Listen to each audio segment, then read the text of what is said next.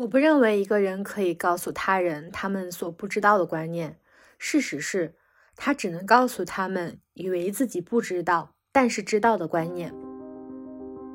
欢迎收听寻找美丽娜。二零二二是特殊的一年，在这一年里，我们一起见证了太多的荒芜，发生了太多，又仿佛什么都没发生。就这样，新的一年来了。首先，我想先谢谢朋友们在众多播客中发现了寻找美丽娜，聆听我们的诉说，鼓励我们的作品。每个评论都像来自远方朋友写的信一般真诚温暖。在做播客一年之后，我们终于意识到，原来女性相聚本身就充满力量。在新的一年里。我们不想再贩卖任何的希望，让我们把希望寄托给自己。我们祝福所有的美丽娜不会被困在阁楼中，不会被困在那不勒斯。我们可以过自己定义的生活。您可以在小宇宙、Spotify、苹果 Podcast 搜索我们的节目，同时呢，也可以在同名公众号收看我们的文章。也可以添加我们的微信，加入听友群，和我们进行深度的交流和您的反馈。我们今天这期节目本来就是想用这种互相当嘉宾的方式，呃，剖析我们这一年的成长。因为二零二二年对我们两个来说都是非常非常特殊的一年。我们在这一年里可能获得的成长，在精神和其他意义上面来说，是我觉得是我今年才有的第一次那种长大，就是。精神成人的感觉。对，然后我觉得我二零二二年是可以刻在我墓志铭上的一年，人生重启的元年。嗯，也是我的。对，所以说二零二二年，我相信对很多中国人都是经历很多的一年，不光是经历，还有成长，还有对自己的一些思考，都是很值得铭记的一年。所以我们希望有这样一期节目来记录我们的二零二二年。嗯。记录它，并且永远不永远不要遗忘掉二零二二年到底发生过什么。那伟丽，你觉得你二零二二年一整年过去了，你觉得你这一整年最大的成就是什么？其实我回忆了一下，我这二零二二年还做了蛮多事情的。其实有很多事情，我发现他们有共同的一个，呃，指向共同的一个归因，就是我在二零二二年彻底打拳，专注于打拳了，我觉醒了。就是成为了一个自认为还比较激进的妓女，然后这一系列的事情是为什么呢？我回忆了一下，应该是因为我是正好身处在上海，上海三到五月份那两个多月的风控其实是一个契机，然后就是这几个月的时间让我有机会体验了远离消费主义、远离服美役的生活，它能有多么的美好。然后再加上跟拳皇一起做播客，迫使我输入输出，然后之后又。呃，看了林毛毛的一些言论，又觉醒返校，又到之后做出润的决定，就这些事情，它都是我这一年一系列非常彻底的转变。我觉得这是我二零二二年最大的一个成就，而且我是在二一年末。的年终总结的时候，那会儿其实不是我自愿做的年终总结了，那会儿是在公司 是被迫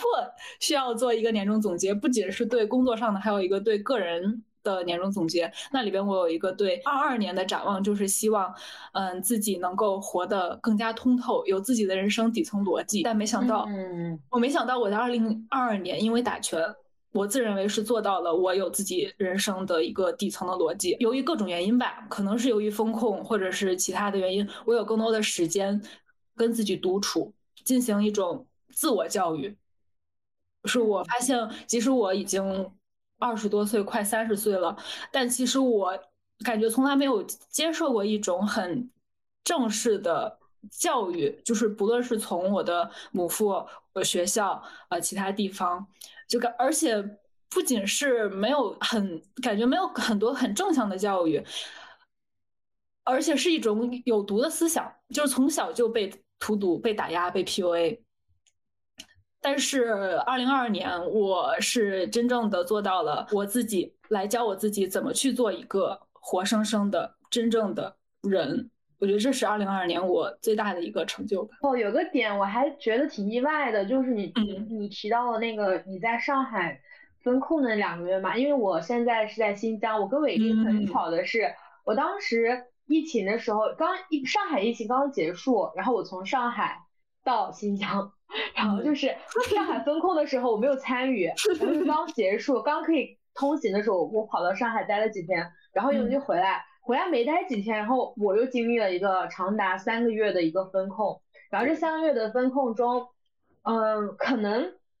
我和你的感受非常不同，因为我觉得我们两个风控状态其实是差不多的，嗯，只是我的时间比你的更长，然后其实面临的问题，我觉得上海当时面临的问题是比新疆这边是更严重的，因为当时的一个全民的一个认知其实还没有到后面我们风控的时候没有达到这个这个程度。然后我感觉我在风控的时候，女权这个东西在我生活中占比是比较少的。我当时其实更多的东西是一个，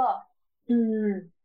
可能是一个观念或者是一种政治角度、社会学的角度。就是我当时是通过我看到的现状，然后我的一个我的一个感悟和那个什么都不是那种自发的，都不是说。我的感受上的一种体验，然后我就感觉到了什么，而是，嗯，因为生活实在太无所事事了，然后我就进行了一些输入，就是你没有办法去面临现在这个现状的时候，你就想找一个东西去躲一躲，然后我当时就是躲在了书里，然后躲在书里的时候，我是大部分的时间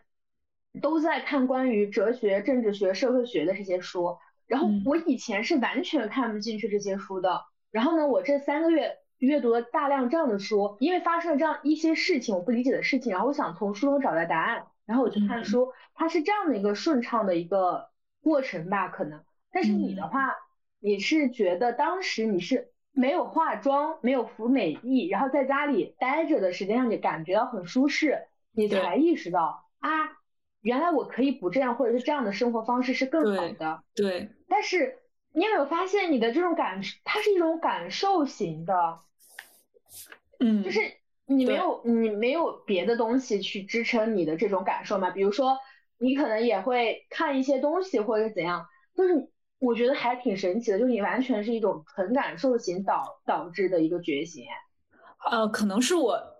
可能就是也不是完全吧，肯定也是进行了一些输入的，也是那会儿也是看了一点书，肯定是 没有全黄看的多，但是也是看了几本书吧，嗯。就是等于说入门了女权主义，嗯，我觉得是这两个是相辅相成的，你需要感受，也需要一些理论的支持。我觉得挺神奇的，因为我感觉在风控中的时候，就是是我这一年就是你打拳打的，虽然也在打拳，但是是我对女性感受认知力比较低的三个月，就是我那个时候会感受到。真真实实的就是一种人的困境，一个人他在一个制度下的困境。我我其实是对这个问题是有点纠结的，就是我不太清楚我们现在谈到人的时候，他能不能够同时指男人和女人。我到现在我也没有想清楚这个答案。就是当我在说人的困境的时候，我是不是在同时在说男人和女人的困境？然后我在风控三个月的时候，我我会感受到，呃，这个时候你可以说人的困境。因为无论是男人还是女人，他的困境是一样的。那三分控的时候，反而是我那个打拳打的不够猛的三个月。呃，我觉得你刚刚提的这个问题啊，我是这么想的，就是女人一定呃很大程度上吧都有男人的困境，然后在这个基础之上，女人又有她独有的一些困境，就是女人的困境总会比男人的困境是多的。但是当我们讲人的困境的时候，总会局限于男人的困境，忽略女人的困境哪一部分？我同意，因为我感觉只有在只有在风控的时候，我们当当我们作为一个同样的主体面临同样的问题的时候，就是嗯，我才会觉得我可以聊人的困境。而且我之前其实像疫情刚开始的时候，我很天真的，我觉得嗯，以后的环境肯定是越来越好的，因为我是多方面的一个少数派，我是一个女性。我是来自偏远地区，然后我还是一个少数民族，我有一个宗教信仰，那个大家都知道的宗教信仰。我觉得我是一个全方位的少数派，所以我我当时还写了一篇东西，主要的内容它就是讲，我相信以后大家在面对一些问题的时候，能够意识到是少数派的处境，因为在疫情之前，我们每个人是不太有可能被当成少数派的。如果你是一个主流叙事下的正常人的话，那你其实没有这个机会去成为一个少数派。但是疫情它会当时会，如果谁阳了，那他就会变成一个少数派单拎出来嘛。然后我当时会觉得，可能因为疫情，大家会更加理解少数派的处境。我当时好天真啊！我当时是这样认为的，我觉得每个人都会成为那个少数派，所以我们以后一定是会对少数派的处境更加的包容的。就是我觉得我们的社会观念它一定是会进步的。嗯，我当时是这个想法。我觉得既然你当过少数派，那你肯定意识到了原来少数派的处境是如此困难，那你一定就能够理解这些少数派的处境。啊，我当时的逻辑是这样。我觉得，嗯，这种一般的逻辑它。不太能适用于社会当中。我我觉得我，所以我说我那会儿很天真啊，那会儿特别天真，所以我会觉得那个问题虽然被解决了，但是这个问题延伸出来或者让我看到的问题，我肯定不会遗忘的。嗯嗯嗯，对，哎对，我还要补充一下，为什么可能我们两个不太同，就是就是在风控期间打拳，然后之后就这种体验，可能是因为我。呃，因为风控的时候，我还需要在居家办公嘛，线上办公，然后我就是其实是会用摸鱼的时间来打拳，我会觉得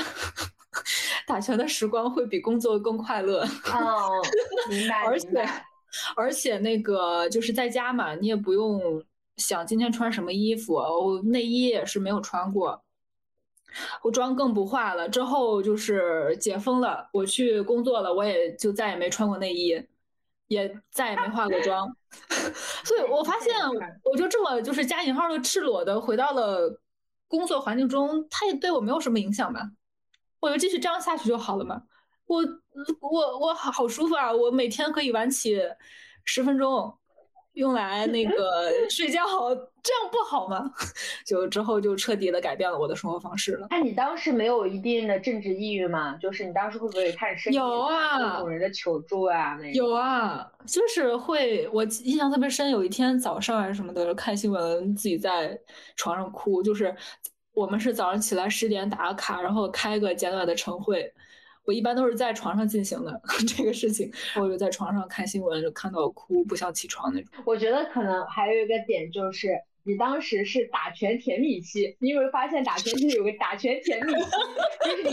刚刚觉醒的时候，你觉得打拳怎么如此有趣？就整个认知被颠翻之后，就喜欢在群里面各种聊，然后喜欢在那种贴吧、黑贴吧、豆瓣各种看，然后觉得太有趣了，然后就觉得整个人就特别就是。因为打拳这个事情让你整个人充满生命力的那种感觉。对对对，而且我想起来那会儿有一段有一段时间，就是我们刚做播客的那一段时间，我晚上失眠，经常失眠，因为我的大脑脑细胞太活跃了，我一直在想各种问题，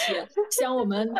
可以讲什么话题，以后会以可以用什么形式来做这个播客。就是我想睡觉，但是我的脑细胞不让我睡觉，它一直在思考。因为我这风控十月份了，就已经过了那个打拳甜蜜期了。对，对，打拳已经没有办法让我晚上不睡觉了。拳皇二二年最大的成就是什么？就是输入吗？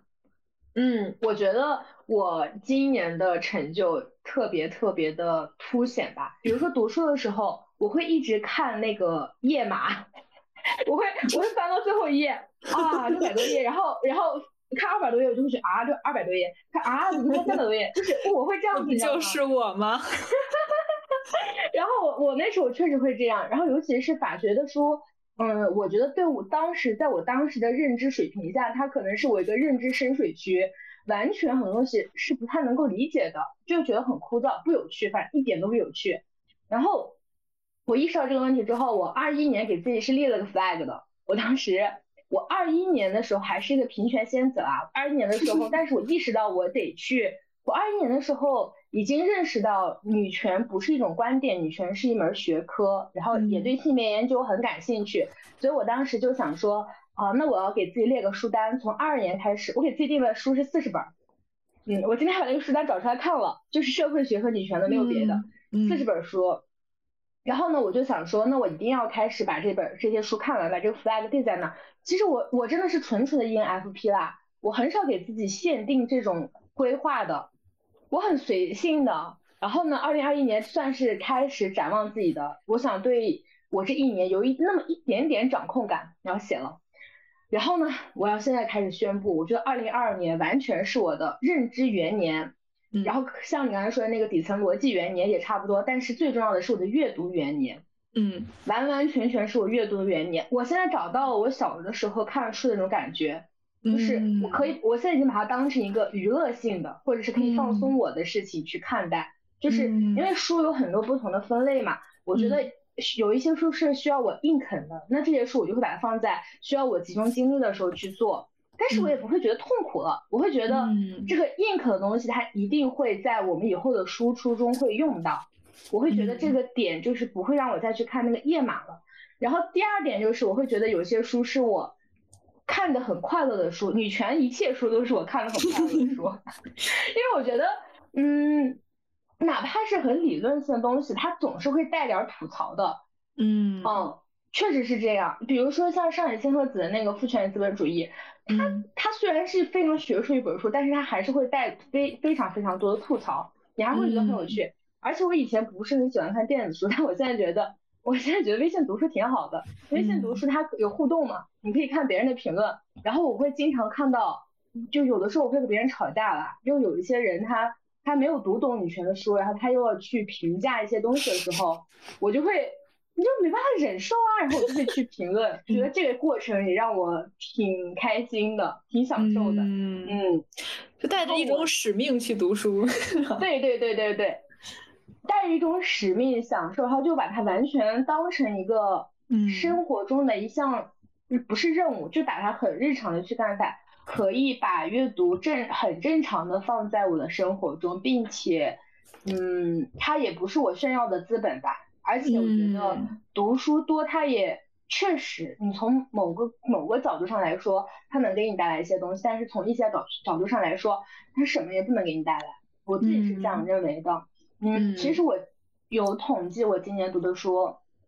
嗯，电子书加上实体书大概是九十七本，然后呢，听着可能有点多，真的很多。哦，听着可能有点多，但是其实。呃，我觉我个人感觉，我花在体感上，花在阅读上的时间，并没有，并没有听起来那么多。然后再加上今年的主要还是以女权主义啊、政治学、非虚构的这些作品为主嘛，整体的阅读难度也没有，就是听起来想象中的那么大。我对刘瑜老师他在关键的水位中写那个序言，我还是挺赞同的。他在那个序言中写，他说，我不认为一个人可以告诉别人他们不知道的观念。事实上呢，是他只能告诉别人他以为自己不知道，嗯，但是他知道的观念。所以我觉得我今年其实都是在我以为我不知道，但是我知道的观念中在看这些东西，所以就很顺畅。对，嗯，其实是读书也是去书中去寻找自己的认同。是的，是的，而且又是因为我今年当了半年的无业游民嘛，然后再加上隔离风控。然后呢，就在家有了大片的时间，所以完全就是一个超量完成二一年 flag 的一年。所以我觉得我今年最大的一个成就，可能就是阅读元年。嗯嗯，因为我是作为一个读书困难户啊，我很难想象，像小航这样一年读竟然读快一百本书的这样一个成就。我我我很好奇，你是读书是怎样一个状态？比如说我是。这一天就比如说一下午就把一本书看完，还是我一本书会嗯放在不同的时间？我我就是一一个时间只看一本书，还是一个时间看同时看几本书？不会，我会同时看好多本书，至少至少有同我一般会同时看四五本书。嗯，而且它会有不同的属性的。其实我我其实也总结了一下我的习惯，但我不觉得它是个好习惯。比如说有本书，我觉得它真的非常好，是神书，就是我给朋友们推荐好多次的那个中国文化的深层结构。其实我我我在小红书上也发了这本书，这是我唯一一个写了书评的，自己评价的一个书。然后这本书真的非常，我觉得是在我这里，还是我去年读到的九十几本书里面对我来说的神书，它甚至超越了女权书带给我的那种震撼感。对，然后大家如果对中国文化感兴趣的话，就是推荐大家一定要去看这本书，你们一定会跟我获得同样的感受的，一定会一定会感叹呀，这是我今天能够看到的东西吗？一定会啊！加入二三年书单必读书单。对，但是我在看的时候，我知道它很好，而且我知道这些东西有可能我会在播客中用到，但是我不会一下子把大量的时间都给它，因为嗯，它虽然没有想象中那么晦涩，但是还是有一点晦涩的。我我还是会分板块去读，嗯，尤其有的时候我读一点，我还需要绕回去再去看它前面讲了什么。嗯，对，我觉得这个点其实没有那么好，就我觉得应该，嗯，就是这种书应该就是花大量的时间把它当成一个学习学习类的书，把它给自己限定任务，然后每天这样子就就要去磕它。对我我之前没有太去有那种科书的那种心态，对，然后剩下的书的话可能就是，嗯，很简单，很，比如说像我最喜欢的，现在就是现在应该是最喜欢的。文学家，女性文学家的话，作品的话，可能就是费兰特嘛，艾琳娜·费兰特。读读费兰特的书都是一口气的，像《那不勒斯四部曲》。嗯。我当时是把第一、二、三看了嘛，然后只剩下第四部没有看，因为第四部现在的那个影视作品还没有出来。第四部讲的是蕾拉他们的晚年生活嘛，所以我就我等不及那个啥了，然后我就赶紧把第四部看了。我当时看的时候，其实我当时是要交论文。然后我白天要去找老师，我晚上还在看那个书，就是我完全没有办法忍受我今天不读这个东西，然后我就每天读到凌晨三四点，然后第二天早上再改论文，然后再再去那个啥。就如果我当时不是改论文的话，我一定是一次性把它的这个看完的。如果说是不同的类型的话，有些书就是一次性看完，有些书就是，嗯，可能我觉得它是个好书，但是它有点困难的话，其实心里面还是会有点抵抗。嗯，对，还是会有抵抗，然后就还是会给自己给一个心理预期。像我就是，哎，我真是开了无数本书的头，但是就是很难读完一本书。我真的，我真的是要反思这个这个这个不好的习惯。我我倒觉得，其实这不是一个不好的习惯，就是比如说我我最近看的，我也没你觉得这本书还是可以吧？就讲认知觉醒的，然后它里面提到一个观点，就是说这水平不一样，这不是一个不好的。不好的一个，它是一个中性评价，就是它是一个非常中性的评价。你的认知水平和我的认知水平不一样，导致比如说我们会看一些名人给我们推荐的书，我们会觉得这书怎么看得下去啊？就是完全没有办法读下去。这个时候就不需要强迫自己，你就找一找你的认知水平中的一些，他管那个概念叫拉伸区，就你就是试探一下，然后你就拉伸拉伸拉伸，拉着拉着你就长了。所以我觉得，如果有些书你读不下去，那确实就时候未到。这个时候呢，你只需要读一些你能读得很顺畅的书。但是有一些书是你需要去磕的嘛，就你的认知水平可能那确实很难搞嘛。尤其是有一些翻译翻译的又不太好的话，那我们确实很难磕，那就只能去磕。但是我觉得大部分的书啊，大部分的书。它应该是让你读得很顺畅的，不让你读的就是觉得我读得很痛苦。我觉得你如果读得很痛苦的话，就不需要在这本书就换一个时间再读。如果大家有自己想要提升自己认知需求的话，我真的觉得最好的方式就一定就是自己去读书。因为我是从我是从去年意识到的，就是很多观点啊，很多我们看到的东西，尤其是播客也一样，它都是二手的。我我以前没有觉得二手的东西有什么，但是我现在是当我自己去看书，然后再去听播客，这个过程中。我接受的是一个我自己看到的一手资料和我听到的二手资料区别真的会非常非常大。对对，就是你是有那个时间的，然后你也想去了解更多的东西的话，就是最好最便宜那就是去看书。而且我觉得现在大家的现状其实是差不多的，就是我们过了一个很糟糕的二零二二，然后我们的内心世界该坍塌的都已经坍塌完了。我们现在就给自己建立一个用女权打了个基石，但是该坍塌的已经全都坍塌完了。我们都很清醒，那清醒就意意味着痛苦，就是在这个痛苦的这个空档，一定要抓住这个感觉，然后去让自己了解更多的东西，一定要痛接着痛苦，然后不要麻木。这样的话，我觉得，嗯，才能够真正的更加的去重塑自我吧。我觉得二零二二年之后是非常非常好重塑自己内心世界的一个。时候就是，如果说今年没有什么好立的 flag，或者是身在这个地方，我不知道我该做些什么的话，那真的就是阅读吧，就是把阅读当做最好的避难所。好，嗯，希望二零二三年是我的阅读元年。我也希望我会监督你的，就像你监督我会不会服美役一样，互相抓住对方的点。OK OK OK OK，太好了，太好了，太好了。之我前现在最大最大的问题就是，还是会有的时候还是会有这种，就是想拍拍照片的这种需求。对，好好互相骂醒，互相互相骂醒，互相监督。呃，我当时做这个播客呢，其实是我在我们的放学以后的那个听友群里面。向大家征集关于厌女的话题，我当时一上来就聊厌女，这这个话题太大了，然后就聊厌女，然后呢，我就找了各种人嘛，然后就大大家都非常好，然后就是我当时想以那个放学以后那种投稿的形式，所以我就叫了好多人，就是给我投稿，然后最终投稿的好像也有很多，但是我们那期没有办法上架。为什么你当时会同意和我一起做播客呢？明明那明我们那个时候确实也刚认识。可能不到两周吧。我看了，我今天去翻了聊天记录，我们是五月五号加的微信。嗯，你是五月十五号私聊你的哟，就是你你的问题是同意问我为什么同意和你做播客，就是这个词就就很不对呀、啊，就很不正确。我完全我的我脑子已经没有这个记了，我以为是我邀请你，结果是没有主动吗？是的呀，是我应聘的呀。你在听友群里面、放友群里面说的，你想做播客，有没有姐妹一起？我就哎，我看这不就是拉我进群的姐妹吗？我当时就正好有你的好友，我说就正正好省去加好友这加好友这一步了，我直接点进头像。跟你说，哎，我正好也想做播客来着。当时我又想了一个话题，是因为我之前写论文写过育儿假、产假的这个话题，我当时想把之前写过的论文再拿出来看一看，写成一个什么文字稿，呃，读出来做一个播客。完了就一直拖，真的是我太拖延了。哎，突然就刷到你这个，不行，一定要跟人一起。做我自己感觉是永远开始不了的，比较一起。你还让我就是录一段发给你吗？你你发了就是一个 Word 文档，里面大概十几个、二十个谚语的话题。呃，当时我还写答案发给你。哦，对对对对对对。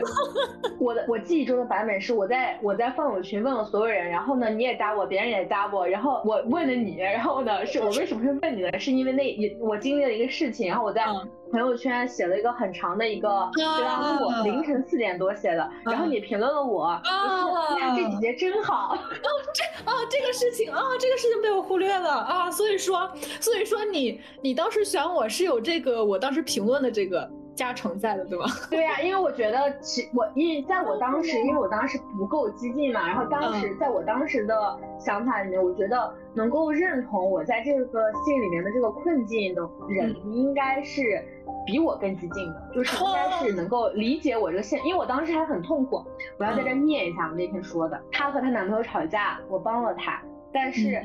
她后来和男朋友和好之后，我粉刺了她男朋友，然后她生气了，然后她男朋友在。我们共同的群里面骂我，然后他也没有为我说话，而且他也不理解为什么要为我说话，然后这个点给我带来非常大的冲击，因为以前我知道什么叫期权，但是我没有见过他，我不知道他会以这样的形式出现在我身边，嗯，所以这件事情给我带来触动非常大。我当时写的这一段是这样的：说我对女性的热爱一直都很浓烈，回顾人生的种种片段，都让我觉得我这二十多年受到的帮助，所有的美好和温暖，感受到世界真好的瞬间，几乎都是女性长辈和女性朋友带给我的。我不是没有接受过女性的恶意和霸凌，相反，我在初中时就经历了人没到宿舍，但是东西全被搬走，他们以一个少数民族为由赶我走了。正是因为被欺负过，所以才对任何形式的暴力、权力位阶、不平等保持敏感的态度。我对任何朋友发来的任何对于亲密关系的讨论都很喜欢。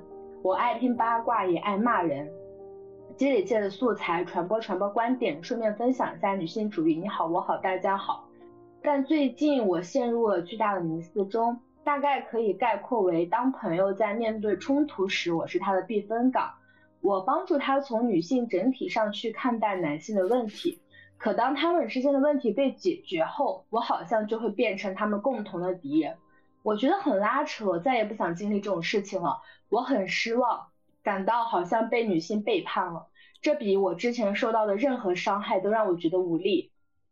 嗯，可是我不知道这样的事情频发路在哪里。我努力营造女性共同体的氛围，只需要。男性一出现就被打破，他们轻易的讽刺，轻易的指教。一方面，我觉得作为朋友，我有责任在对方需要观点的时候出现；作为努力专业打拳的，有义务传播观点。另一方面，我的确感到我被用完就抛弃了。我感到当我的利益和男性的利益出现冲突的时候，他们一定会选择维护男性，而且会觉得这种选择本身是没有偏向和恶意的。我一下子找不到我这样做的意义了。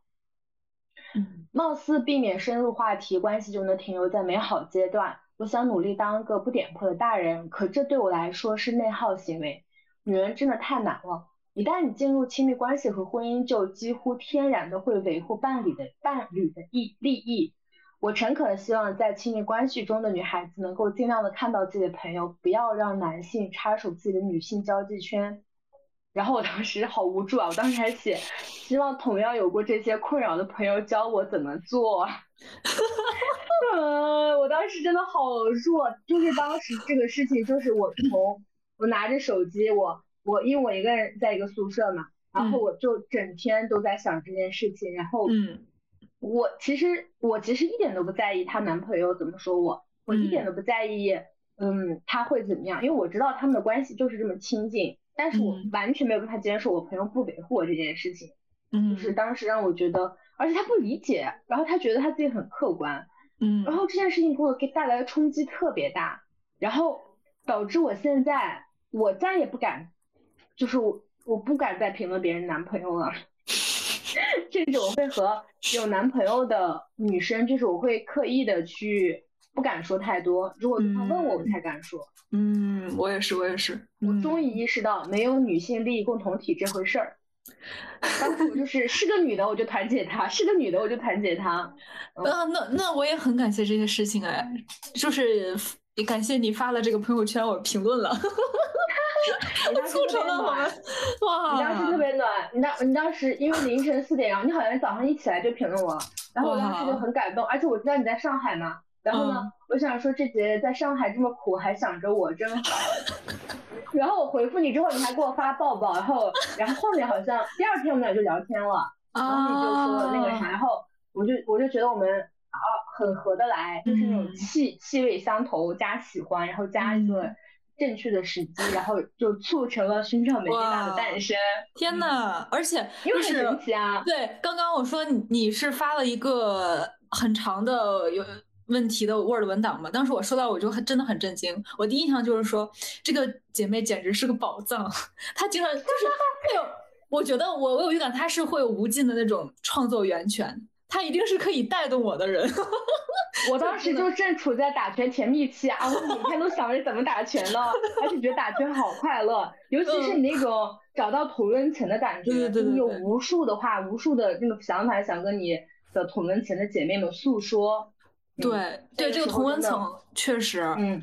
而且就是寻找同温层，我们真的需要表达。就像你在播客里，对对，不是不在播客，在那个群里面先发出邀请，对，也在朋友圈里面发了这个 post，然后我也是主动表达，我也是评论了，也是主动加你，所以说这些真的都需要我们主动的表达，而且我也是。就是今年真的是交了很多新朋友，就是有有两个姐妹我印象很深，就是在不同的两个群，其中一个是就是润的群，就是不我是第一次在一个非女权群里面 针对女权话题开麦，就是里面有一个有一个人说是他觉得呃女生当木工不太合适吧。呃，当时我就说，我说，哎，女的怎么啦？然后之后又又又说了一些，他说女生这个什么，呃，一些生理特质不太适合做这些工作。我说啊，女的生孩子都能生，呃，怎么最最难的事情都能做，最痛的事情都能忍，其他的什么不能做？然后我就呃发出了就是类似的一些观点吧，没想到就哎就有一个姐妹加了我。我说 我觉得，哎，好像我们是，呃，是拥有同样观点的人啊。觉得你在群里说的好棒，然后发现加了，发现哇，她也是个妓女，就啊那种感觉好棒啊！就是一定要勇敢发声，你才会收到来自同文层的一些邀请和一些呼唤。这种感觉真的非常好。然后我也是在其他的群里看到姐妹发出一些呃我很认同的观点，就是我互联网嘴替的时候，我也会主动的发出 好友邀请，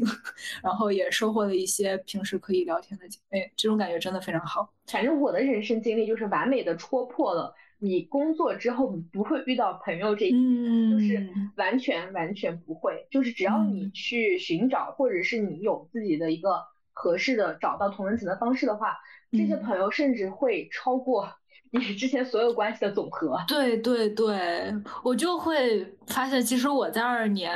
还有之前失去了一些观念不同的十几年的老朋友，曾经真的是会为这个问题感到很困扰。会会感觉很惋惜，然后之后也有姐妹跟我聊过这个问题，她说现在有一个打拳之后的一个非常大的困扰是，会跟一些观念不同的老友，也是女性朋友啦，不同，然后感觉会失去他们，她觉得这是一个怎么说呢，打拳的一个弊端，对，但是我但是我觉得呢。打拳，它带给我的收益远远大于这些弊端，远远大于失去的东西。但是人们总会去喜欢专注于失去的部分嘛？但我觉得这些都是沉没成本，我们不必 太看重。我们未来会有更多的新朋友，会成为我们的老。那你呢？你有没有新的认知？我觉得我可能就是你刚提到那个朋友吧，就是我之前会有这种这种莫名其妙的一些，比如说我会觉得它是一种弊端，或者是我会觉得这个问题很困扰我，包括我刚刚讲的。肯定是会失去一些朋友的，就是，而且你的这个失去的范围可能现在是一两个，但是随着时间的久远，你一定会失去更多的人的。对，就我选朋友的一个大点就是我一定要喜欢他，嗯。嗯，而且他也一定要喜欢我，而且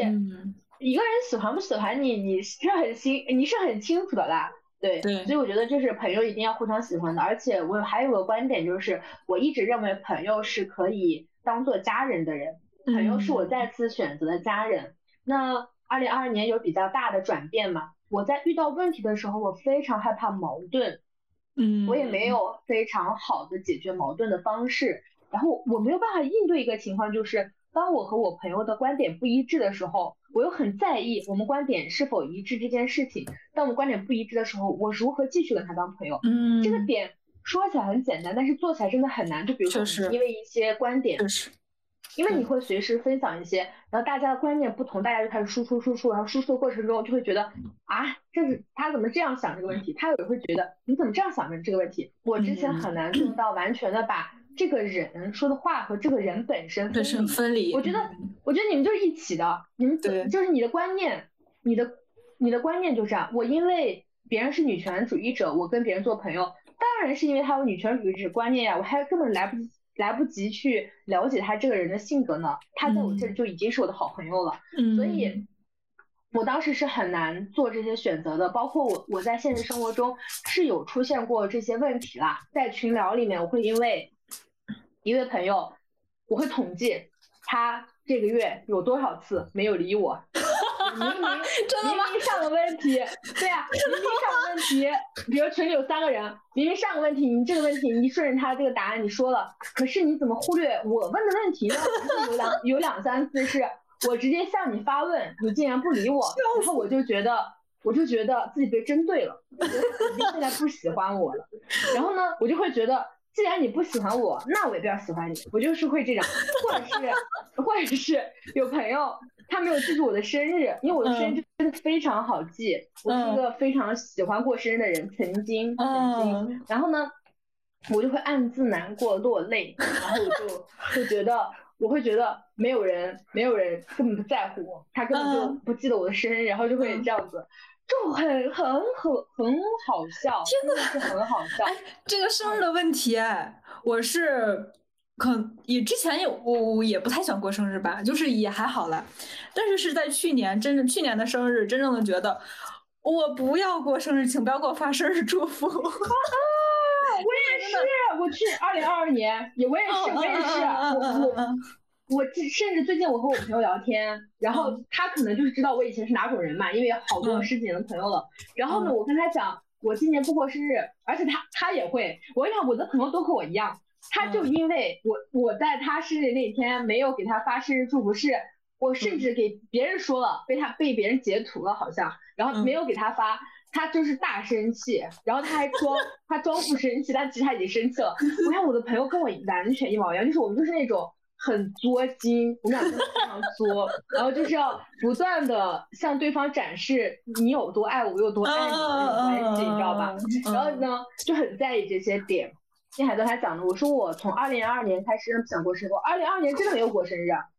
就确实没有过生日。我也没有那天就是非常平静的在家，呃，在宿舍，那会儿还没毕业，在宿舍敲敲东西，就是看看书。我那天还在看书，甚至那个。呃，微信读书的二二零二二年的总结，他会把每个节日你看的什么书放上去嘛？儿童节那天在看房思琪，儿童节那天在看房思琪，然后我就觉得，我就觉得为什么会有这样的转变呢？我觉得第一个是我不太去，我不太想用通过这种方式来证明我是被爱着的，就是我已经不在乎这件事情了，因为我已经非常非常的认识到我是我我是我。我自己是这个世界上最爱我的人，就是，嗯，我也不太在意别人爱不爱我了，就是你爱那就欢迎你爱，你不爱那就不爱，没关系。第二件就是我不太想去当主角了，嗯，我以前特别想让自己当当主角，就是我觉得生日是我当主角的一次机会，但是我现在完全没有办法去幻想那个场景，就是大家给我唱生日快乐歌这种，然后一个很可爱蛋糕，然后大家一起拍照发朋友圈，就是。我会觉得，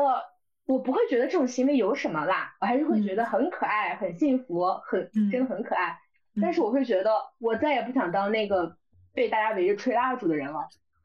我不太这个点我不太好解释，但是我确实我懂你，我懂你，我知道，因为我可能从小到大也没有那种，就是只是在家里过生日，可能妈妈、爸爸、呃奶奶围着我。过生日那种，但是在同学朋友，我还真的没有这种类似的生日 party，我也不想，我是我不会邀请朋友跟我一起过生日。啊，我是家里从来没有过过，但是我就很在意朋友互相过那种。但我现在还是可能，如果真的能润出去的话，我还是会想过生日这种生日，就是我很喜欢 cos 嘛。我应该会在我的生日上面搞一种那种变装 party 啊，然后朋友们过来，就是 每个人都是主角的那种感觉，会让我觉得很舒服。就是你们只是因为我的邀请而来，但是不是为了给我过生日，只是一种另类的聚会方式。我觉得这种方式会是我目前很向往的。嗯，对，就是这种感觉，我就会觉得我的朋友们他们给我的东西真的够多了，我不需要他们再给我任何东西了。嗯，就是二，这是二零二二年带给我的一个嗯想法吧，因为我觉得我们失去了所有我们能够失去的东西了。然后呢，我觉得我我的朋友们真的对我够好了。就是我再也不需要通过他们额外给我一些东西来奠定他们很爱我，鉴别他们很爱我，就是真的给的够多了，嗯，不要再给我任何东西了，就是有一种这样的心情，嗯。然后我在序上刚才讲的，我以前就是会不会不太会处理矛盾嘛，我不知道该怎么应对。当我们观点不一致，我好像有点不喜欢对方的话，那我要怎么去继续跟他当朋友？我不喜欢对方，可是我又觉得。万一我只是暂时的不喜欢呢，或者是 我还是有的时候还会很眷恋这种关系，我怎么办呢？嗯，就是我以前的解决方式就是，如果真的有什么矛盾的话，我会逃走，我退过那种好朋友的群，然后他们来他们来找我就假装没有关系，就是这种逃避性人格，我没有办法去处理这样的问题。我觉得我我觉得我跟你讲清楚你身上有什么毛病，对我来说太痛苦了。嗯，就是所有的错都是我的错，千万不要再问我为什么为什么要这样，就是我没有办法接受这个事情，就好痛苦，就是嗯，而且我没有办法跟他发火，我觉得我我发火我也没有办法，没有办法说他，没有办法告诉他我真正在意的点是什么，嗯，这些点这些东西都让我非常的屈辱，不知道为什么，就是一种好丢人啊，说出来大好好大没什么大不了的，然后又好屈辱，然后又好生气。就假装没事儿，但是你生气的表现，每个人都知道你生气了，就很别扭。所以，我就会觉得我们三观差异太多太多了的话，我们就我们的关系就停留在这里吧。我们呢，永远就是如此的美好，但是之后的关系就拜拜吧。我真的非常决绝，我就是这种人，我就不会想着跟所有人处理好关系，那就这样吧。然后，但是我现在我就觉得没有关系，就是。嗯，之前我们也讨论过嘛，我会把朋友进行一个分类。嗯，我的人生不是只有打拳，对对对对，我还得吃饭，我还我还得看书，我还我还得去，比如说回忆一下青春，对吧？我还有很多嗯这样的事情去做，所以对我就会觉得，呃，其实还是觉得把朋友按照不同的分类，但是如果真嗯的是观念差异很大的话，失去了。也就那样失去吧，就是我觉得我现在道德感挺低的，就是没有不会再去，不会再会因为一种朋友的失去啊什么的感伤了。我觉得，嗯，他们确实给了我们，给了我他们能给我的所有东西，就是嗯我也很感谢他们出现出现在我这边。但嗯是如果现状就是这样，那就没有关系啊。我们嗯我们曾经也非常好，包括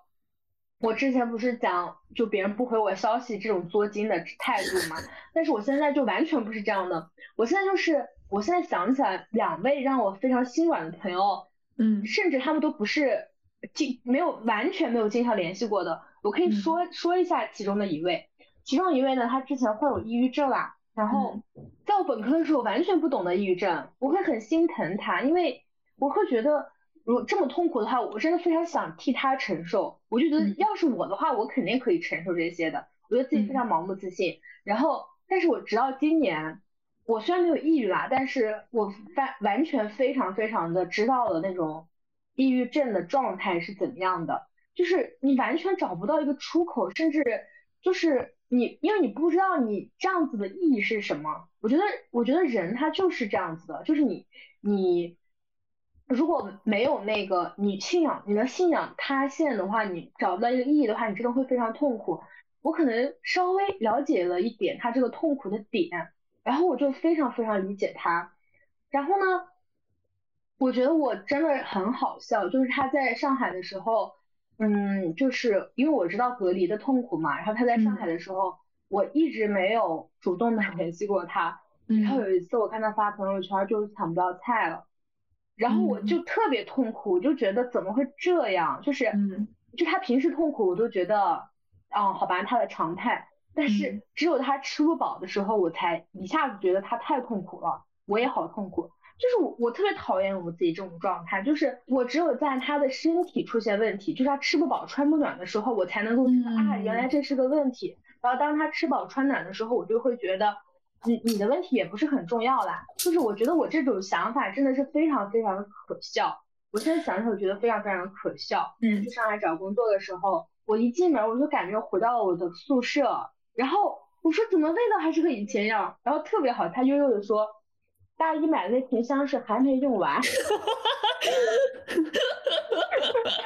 后就真的是我，真的是我本科的那个味道，就一毛一样，结果就是那个香水，然后我就一下子就是感觉被他被他的味道，他的味道，然后他本人，虽然我们俩一见面没有拥抱了，但是我一进他的家，真的感觉被他的味道，被他那种所有的气息，整个把我抱住，环抱的那种感觉。然后有一天晚上，我们两个还有他姐姐也在，他姐姐也是个非常非常好的人。我们三个在聊天的时候，我忘了我们在聊什么，但是我我们三个就是痛哭流涕。嗯，我们三个就是讲到，我们其实没有在讲彼此发具体发生哪些事情，我们只是在说我们看到的、我们经历的、我们一些别的东西，没有在讲自己的现状啦。但是我们三个就是一起痛哭流涕，然后就那个晚上真的是让我觉得。我可能终身难忘吧，就是我们我们的心就贴得非常非常近。哎呀，我就是觉得我们甚至都没有喝酒，我们就 纯聊，然后纯聊，然后把把对方聊得痛哭流涕。他姐也加入了，他姐也哭的，就是不知道，反正就是大家都在那哭。然后就是我很心疼他，因为他一直有抑郁症，然后现在可能也不是处在一个完全康复的状态。然后。因为我现在真的理解他了，我才知道他真的很痛苦。嗯，我特别希望他康复，所以我现在想到我心软的朋友，反而是那个，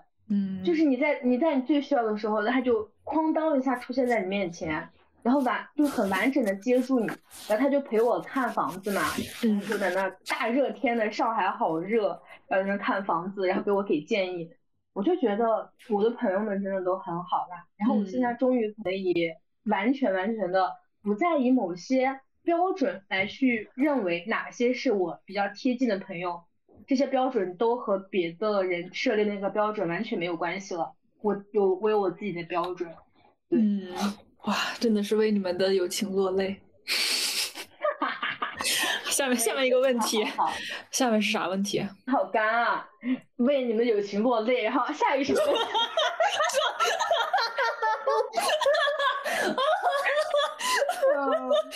比春晚主持人还那个啥，串场串的太差劲了，给力。笑死！你觉得你现在在看待很多问题的时候，你会完全的把女权主义者这个视角放在任何事件中吗？我我会，其实是会的。是如果是要要求别人跟我一样做，那我肯定要求不了。但是我是会把女权的视角放在，基本上说是可以说是任何事件中吧，因为我认为的女权就是女人的人权。就是把女人当人看而已嘛。这几千年来，男权就是一种 default，就是被理所当然的认为是默认设置。地地球上超过一半的人类被另外一少半人类压迫洗脑，成为成为一种约定俗成的习惯。当然，呃，中国男人多是个个例啊，就是因为受影响人数的基数之大，就很容易让我们忽略这个性别的视角。即使我们是深受其害的，但正因为我们每个人都是当事人，就是不是压迫者，就是被压迫的那一方，所以我们无法跳脱出来，站站在一个旁观者的角度去清醒的看这个问题。我们经常会把性别问题跟种族、阶级问题放在一起比较嘛，但我觉得他们不是同样一个性质的问题。比如说种族问题，黑人、白人，那我们作为非黑非白的种族，就可以以第三者的一个视角去看这个问题。那么说阶级问题，奴隶、奴隶主，就这个制度，阶级已经消亡了，所以我们，所以我们很容易的就用历史发展的视角去看这个问题。无论是种族还是阶级问题，但它其中都有一个忽略的视角，就是男人和女人。它无论是哪个阶级、哪个种族，它都存在男人和女人。但是我们。并没有第三种生理性别去旁观男人和女人之间的问题，这几千年的男权社会也从来未灭亡。所以说，即使之前有母系社会存在的证据，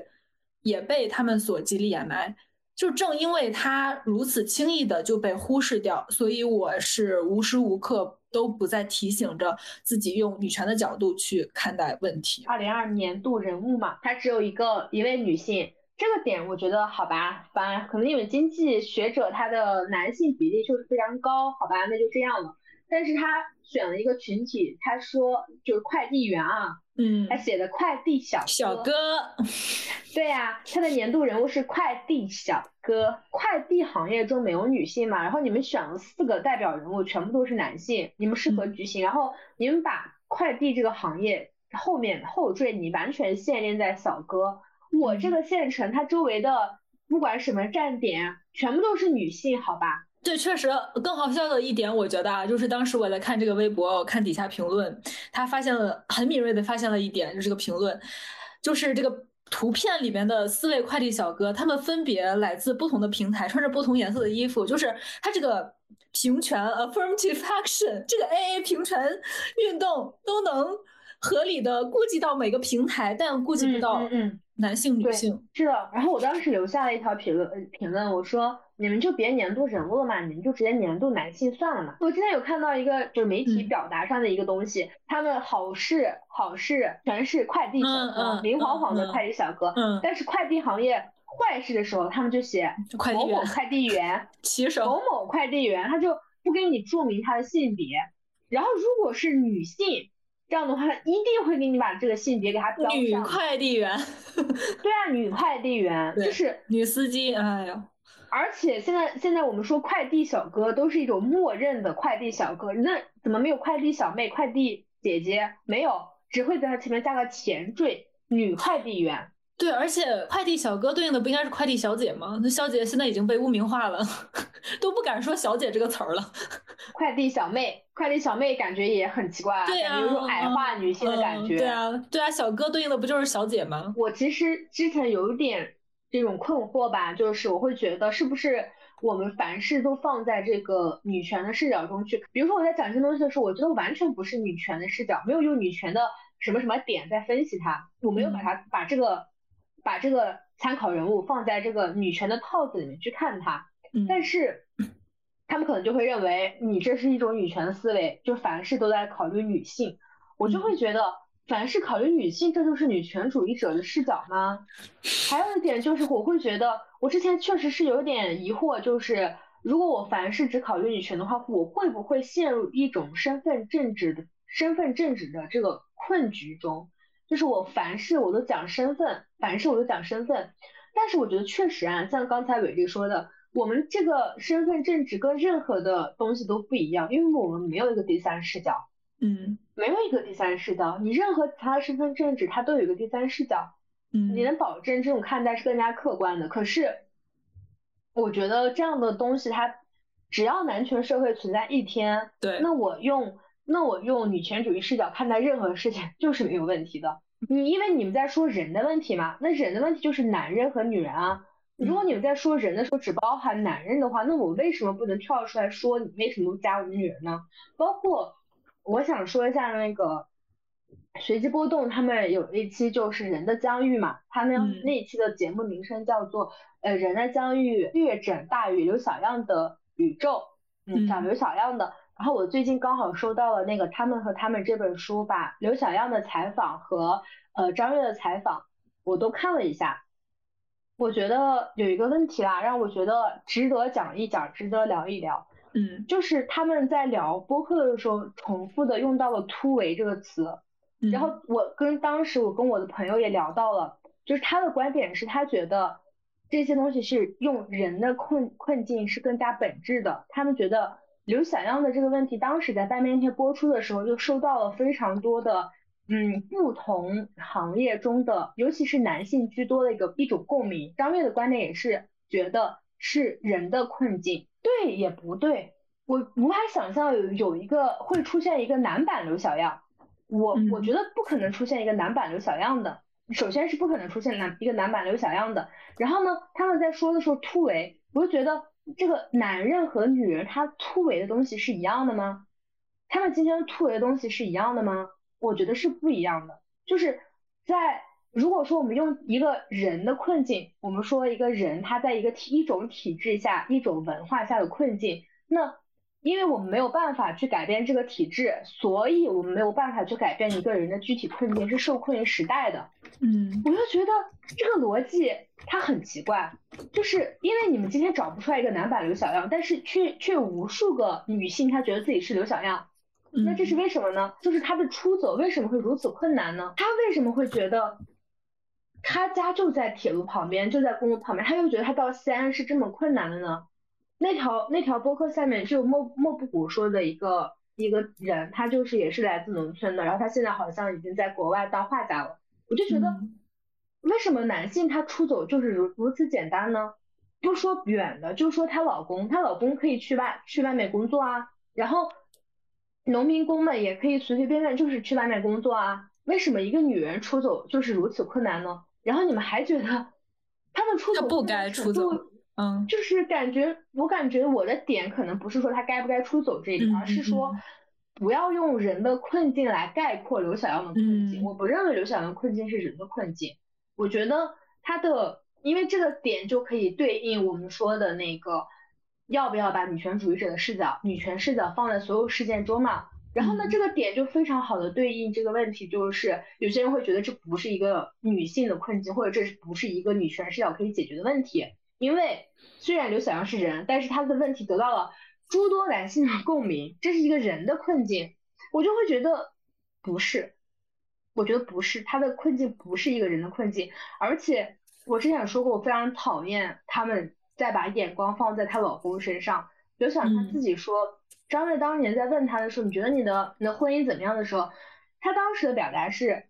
别人觉得挺好的。为什么他都这样回答了，你们还会觉得他是个好，他有个好老公啊？无法无法理解，我也无法接受。就是，嗯，他刘小样的困境只是只会降临在女性头上，而且刘小样她是一个面对着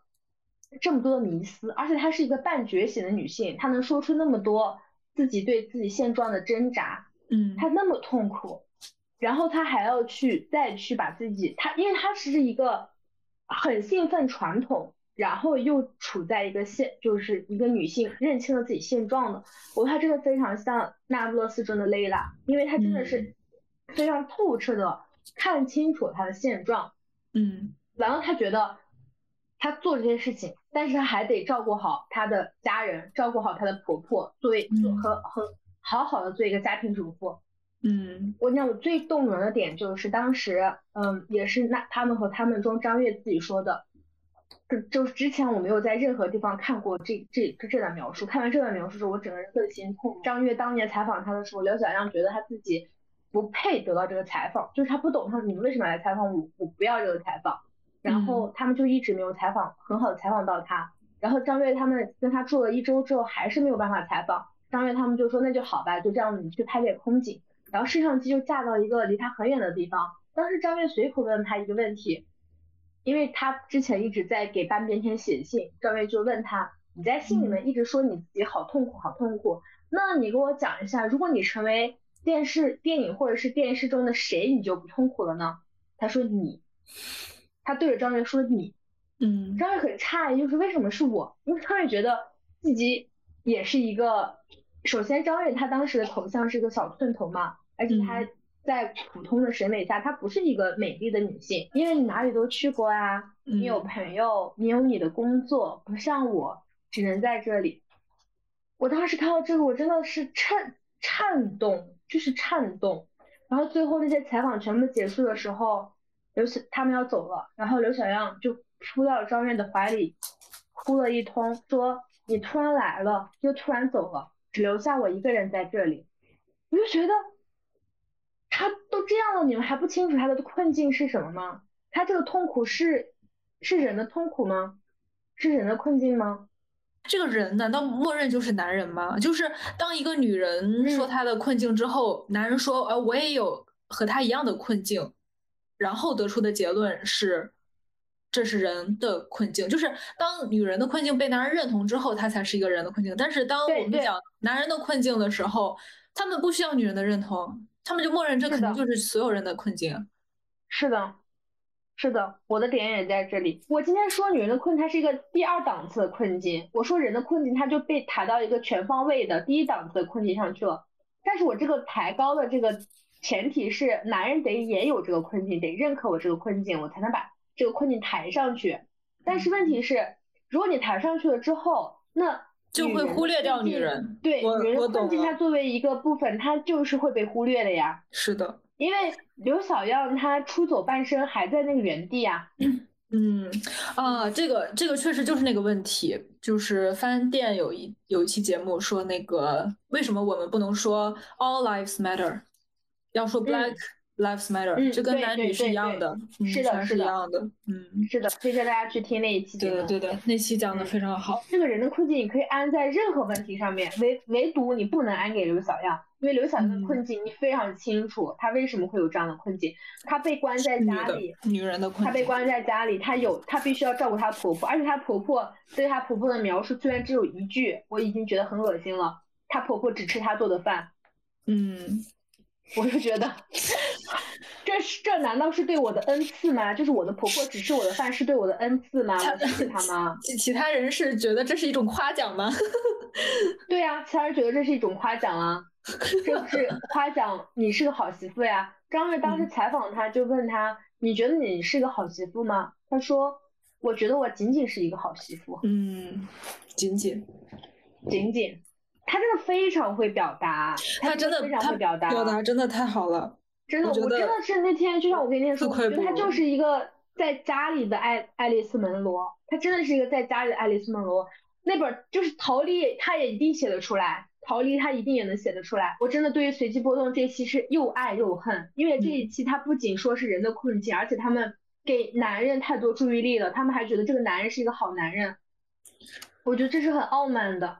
你们从来没有问过刘小样，刘小样，你觉得你男人是个好老公吗？是吗？请问他有承担任何的？而且我觉得这种就是一种知识分子的高傲吧，因为你们会觉得在那个环境下，他只能找到一个这样的男人，你自己不会想要一个这样的男人的，你一定想要一个理解你的。然后这个男人他理解不了刘小样，他甚至刘他觉得刘小样病了，他觉得刘小样疯了，嗯，不会感同身受，这这点还挺可悲的，我觉得。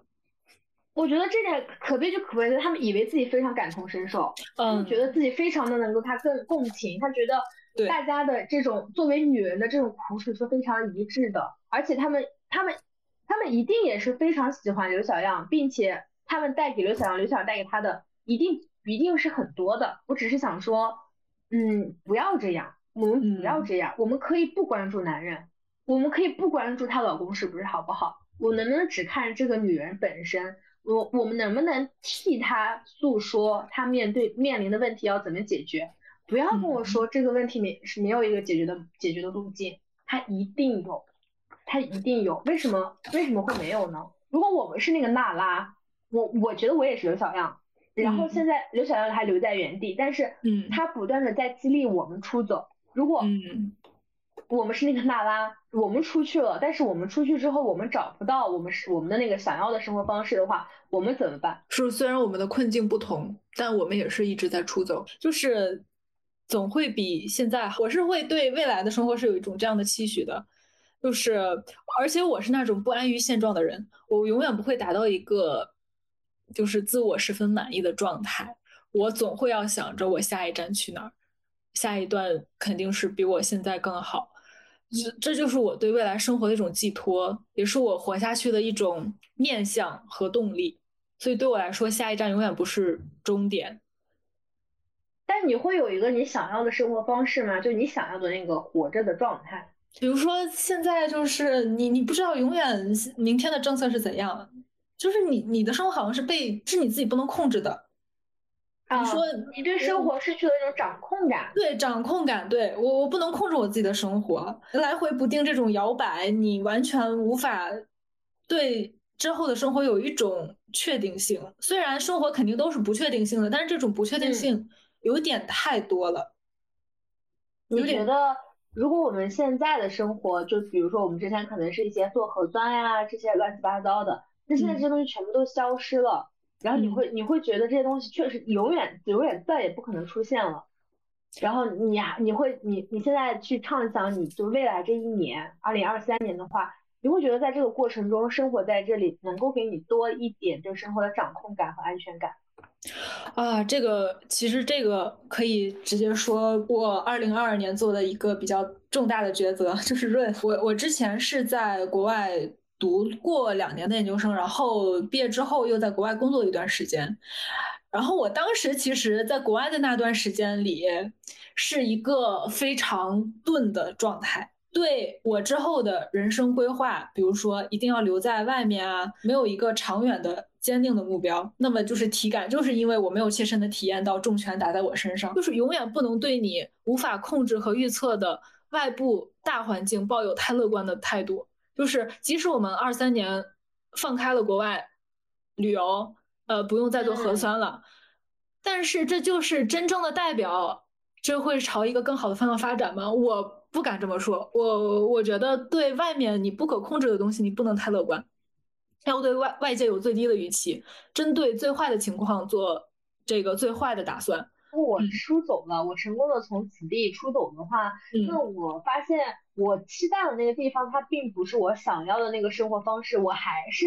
寻找不到一种我想要的、我期待的、我能够生活的更好的方式的话，那到时候我应该怎么办？所以我觉得大家还是有个很重要的点，就是不要把所有的事情想得太美好，不嗯。润也不一定能够解决所有的问题，润它只是一个开始，而且要要认识到没有 母系社会，就是你嗯无论到哪儿，你都是一个父权社会。所以说，你认识到这一点，而且你要理清楚我现在身上，我现在最受不了，或者是我为什么需要出走嗯。你把这个点先理清楚，然后我觉得我本人是一个奴化很严重的人啊，我是经历了很多东西，我还是选择相信很多东西的。你要说我想要的什么，我我脑袋里面的这个生活方式是什么？其实它真的非常非常的简单，简单的最简单的就两点，我觉得人就是人的一个基本的社会性嘛，可交流性、公共性。我我想要和我所有想交流的人随时随地的线下交流，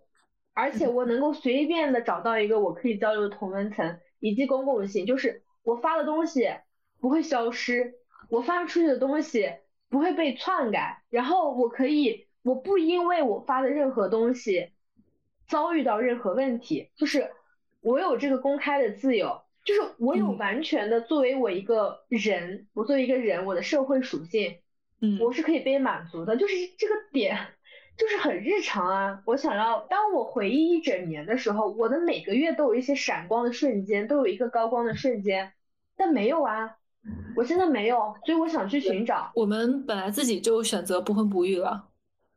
就很多烦恼其实了，对，你就是一个自由，已经就是跨越出一个很大的自由脚步了之后，你才能进入到下一个阶段嘛。我当我意识到现在这个生活方式不是我想要的时候，我不能停留在原地吧。就像很多人觉得啊，那这个问题它不是，这是环境的问题，这是哎，不过。我们今天要推荐翻转电台好多期啊！我最近有听到翻转电台讲的一期节目，当我们在分析一个问题的时候，其实这个问题的角度、分析角度，或者是这个问题的呈现方式，它是三种。它讲的是坏人的问题、环境的问题和根本张力的一个三分思考视角。对，然后我我们我我之前可能就会觉得，咱们就是会陷入一种误区，就是所有的问题要么就是坏人的问题，要么就是纯环境的问题。就比如。比就比如说刘小样，我们会觉得有人就会觉得这是大环境的问题，这是一个发展过程中的问题，就没了。然后你怎么解决它呢？就是只能落在这个具体的这个人让他去自己去解决吗？不是这样的。我觉得很多问题确实是不是这样的。很多问题它是一半一半的，它一半是坏人的问题，一半是环境的问题，一半是这个问题它根本就是不可能被解决的。像我们现在说的这个寻找生活方式，它就是一个根本张力的问题，就是它可能就是没有一个标准答案的。嗯，那我们就是要就是要认识到，我们现在曾经以前我们是有一个统一的价值预设的，我们可以很好的去呃得到一个很很具有安全感的答案。知识它再也不能够给你提供标准的答案，我们现在没有办法形成一个统一的看法。那我在很多地方也没有找到一个标准的答案的时候，那。我就不能什么都不能做了吗？我只能等这个环境变得更好吗？我只能等这个是这个环境中不会再有坏人吗？或者是我等这个根本张力的问题它可以被解决吗？我这么短的岁月里面，我等待这个根本张力的问题它解决吗？所以我们必须要自己去给自己寻找一个自我的疆界。我觉得我们我我确实也不知道我我出走的这个路在哪里，或者是我想想要去寻找一个。怎样的生活方式？但我知道，现在这个不是我想要的，所以我要走，对，我要去寻找，嗯，而且要永远在路上，我不会，我也不会有各种期待或者是预设，我我出去了，或者是那里的生活方式一定是我想要的，我确实也不会有这种预设，但是它能够先解决掉我目前我最看重的一些点，它能够解决掉，这就 OK 了。那接下来我还想要什么，我再去够。我再去够，我一定要去，我一定要用我最大的努力去够一些我以为我够不到的东西，我就是要去够。我们刚刚不是说了，我们对一个我们想期待的理想方式、理想的生活方式，我们要去够它，要去寻找它吗？你有没有一个理想女性的范本？这个有具体答案吗？我觉得很难讲有那么一个具体的人是我想成为的理想女性的范本，因为我们。女权嘛，本来就是不造偶像不造神的。对对对对对，对吧？我刚才全黄也提到过，我们对待朋友要尽量把这个人和他做的事、说的话分开来辩证看待。嗯嗯。对于一些女性，呃，女性模范，还有一些就是这些人物，我觉得我们也是应该用同样的方法，好观点、好事情，我去学习借鉴，内化成我自己的想法和行动。我认为他说的。或做的不好的地方，我也会去思考到底哪里不对，自己避开类似的事情再次发生。我不会因为一个人的某项成就而全盘接收他的所有，也不会因为某个错误就否定这个人曾经的成就或者未来可能的改变和更多的成就。就他们每个人都给我带来过很具有冲击力的思想和言论，让我在不同的阶段进行了不同程度的觉醒。但随着我不断的觉醒，我会发现。他们有的观点已经不能适用于，甚至说会给女性群体带来一些负面影响的时候，我也会批判这些做法。就是之前我是觉得一个人不要看他说了什么，要看他做了什么。但现在我觉得更要看他，呃，说的话、做的事带来的影响是什么。但是也永远不要一竿子打死一个人了。之前我我们经常会其实会喜欢说，比如说翻车啊、塌房这些词，然后在群里阿林会说。我印象特别深，他说不喜欢翻车，就这种词，我现在也很认同，我现在也会避免尽量就是用这些什么翻车、塌房这种，就是不要去。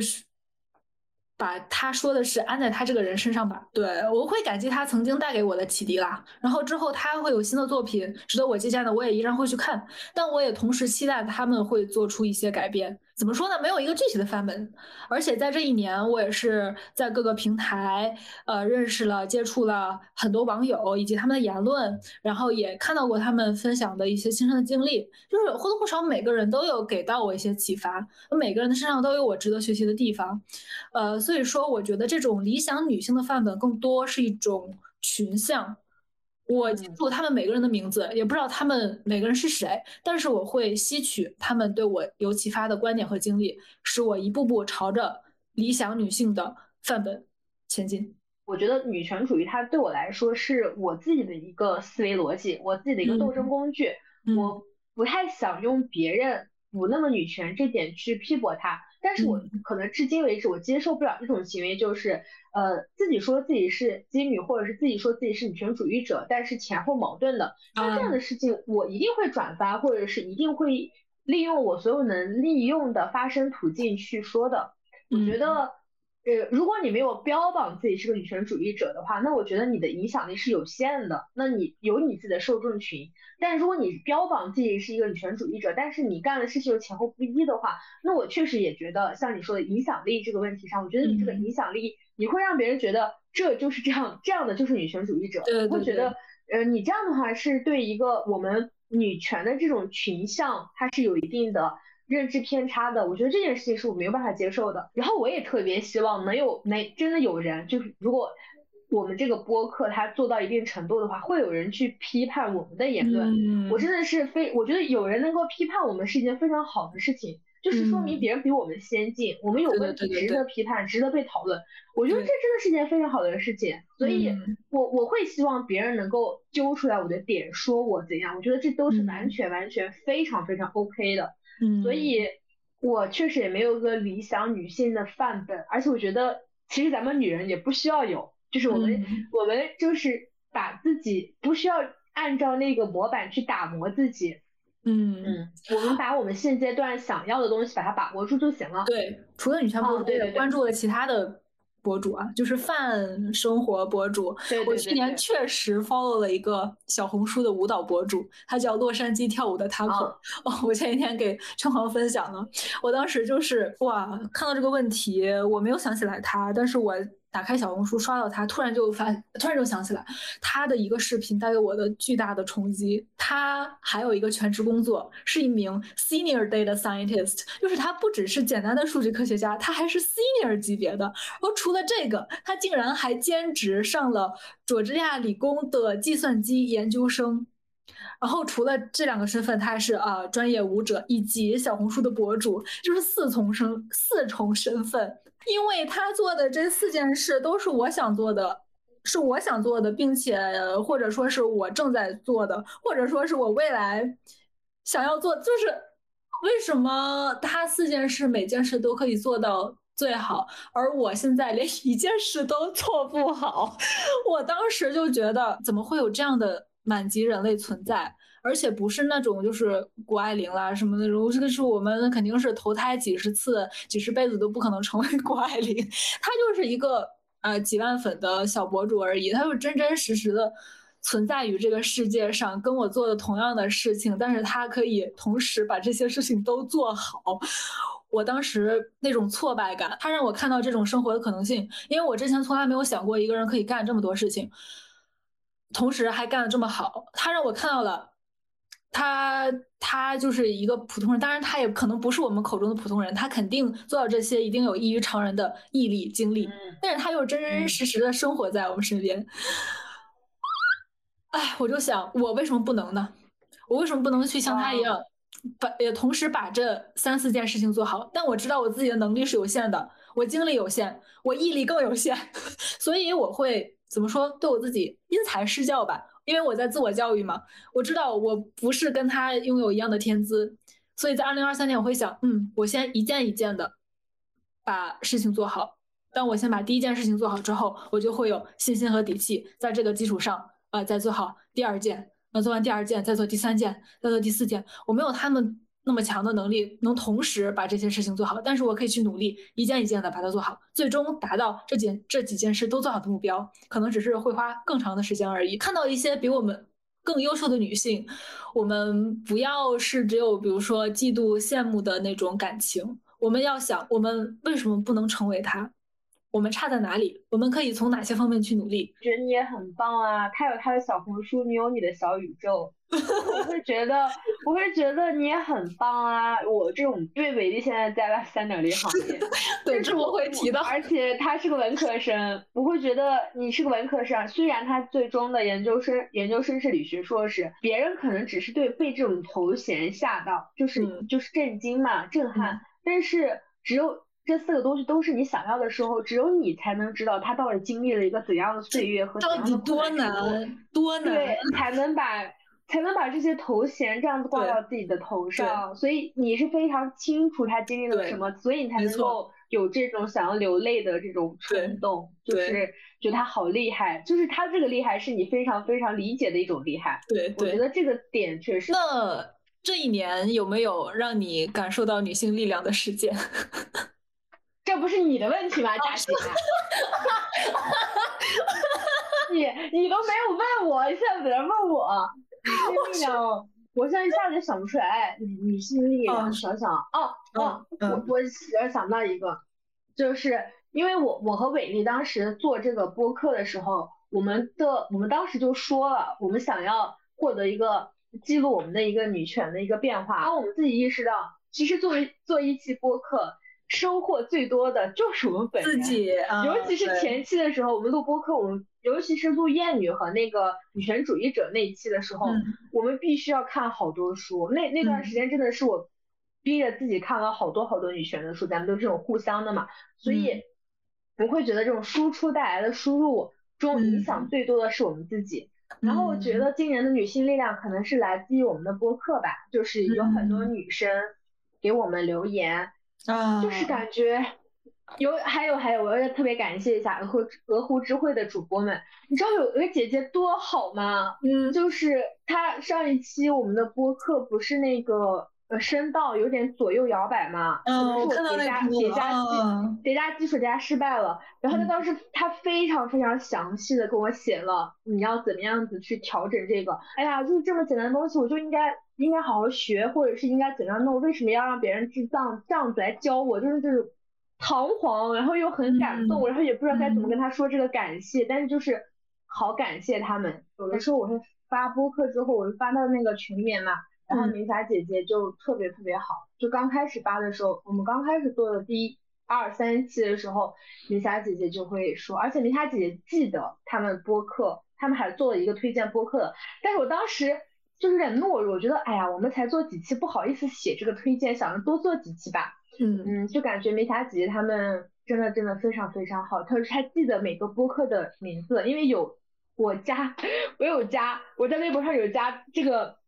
明霞姐他们播客的一个妹妹，那个妹妹就是她在群里面分享了我的播客，然后这个明霞姐就说这是二群的。那个啥做的，我就觉得天呐，这些姐姐们真的太好，真好暖啊！就是这种女性互助哎，真的，因为我我感觉我自从我我上研究生之后，我身边我觉得每个人都特别厉害，就是他们确实也是非常非常厉害。然后就有一次作业，我们是录那个心理健康，然后我当时在台上讲的。当然是用英语讲的啦，但中文中文的大概意思就是，我现在已经没有办法用英文讲出这段话了。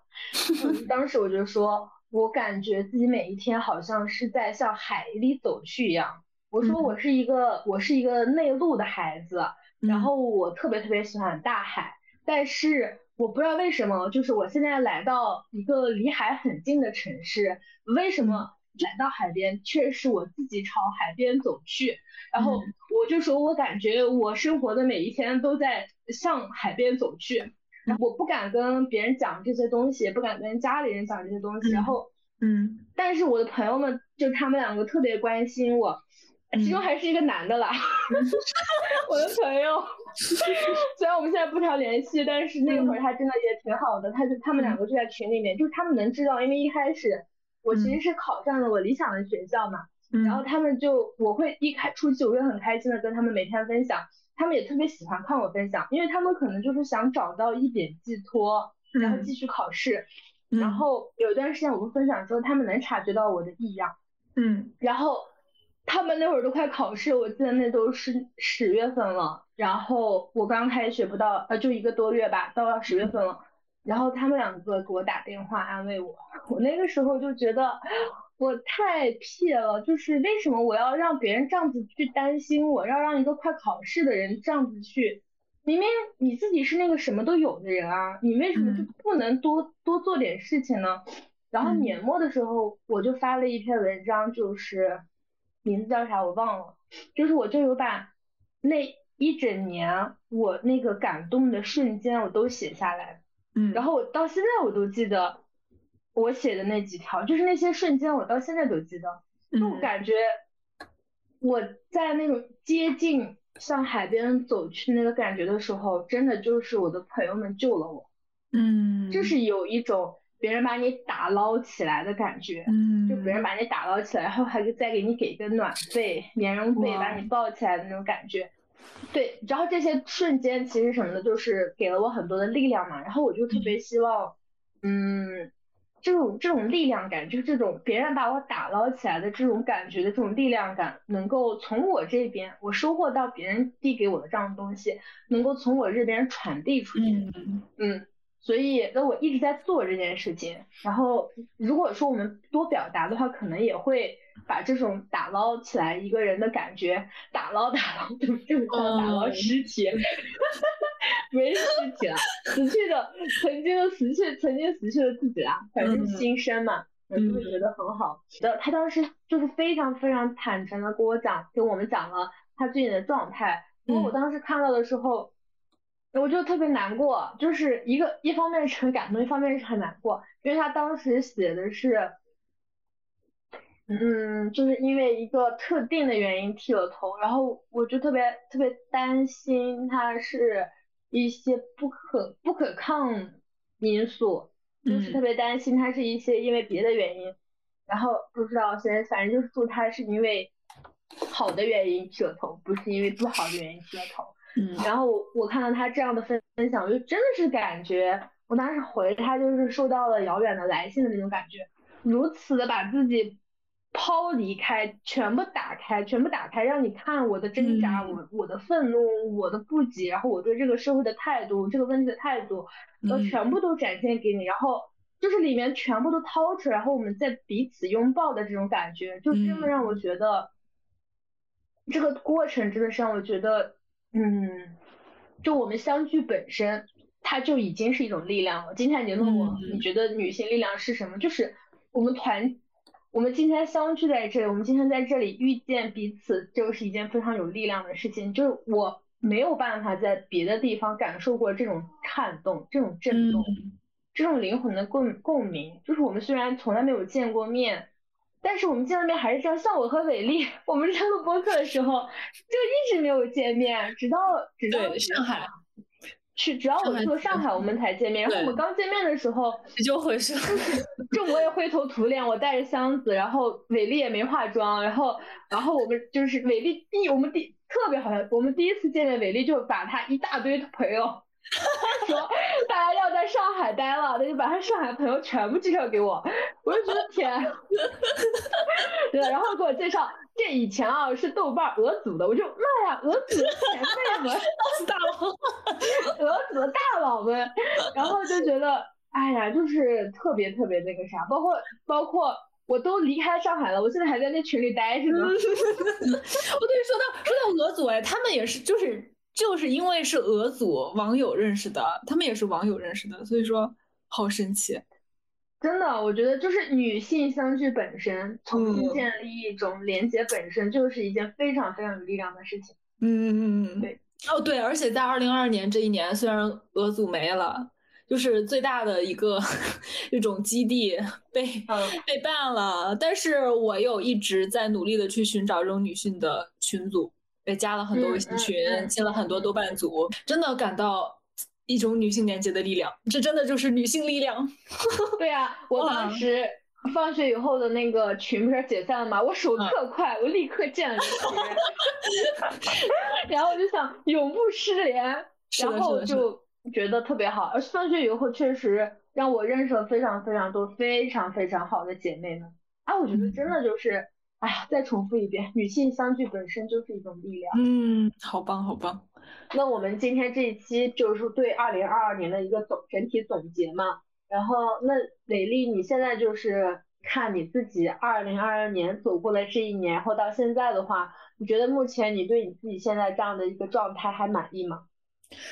我怎么说呢？我永远没有一个完全满意或者完全不满意的状态吧。就打个分，一百分满分的话，及格分。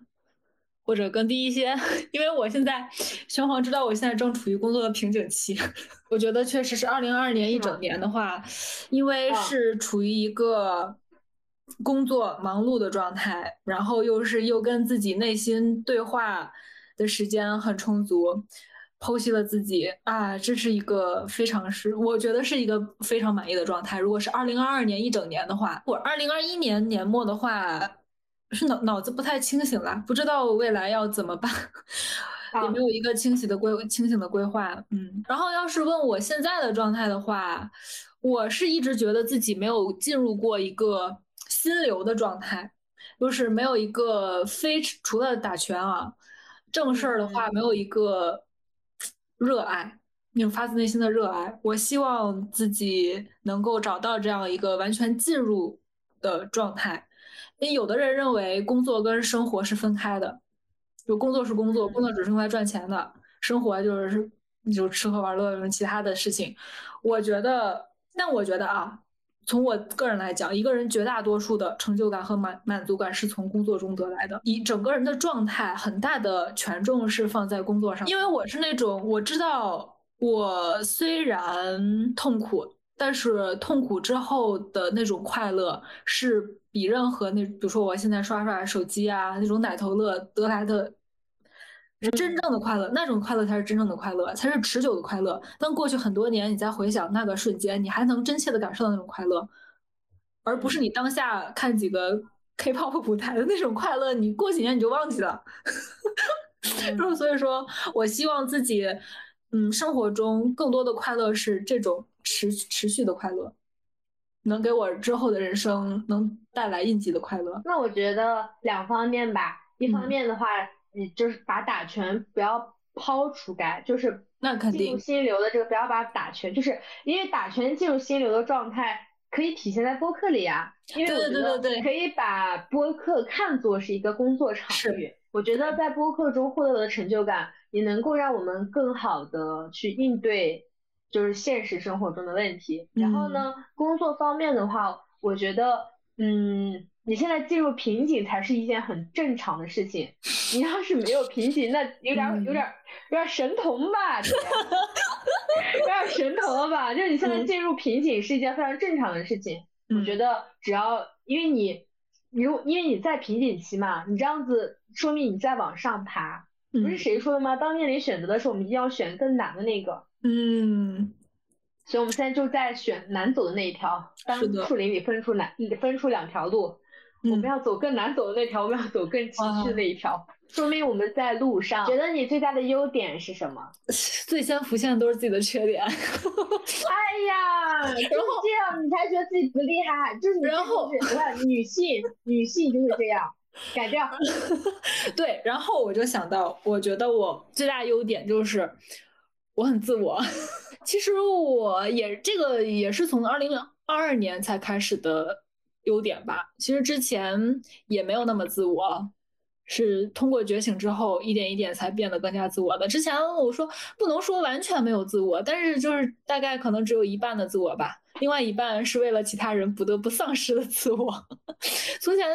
可能是是有点讨好型人格在的，比如说从小跟我妈的话，就也不敢跟她说自己内心真实的需求啊，然后跟其他朋友啊也是，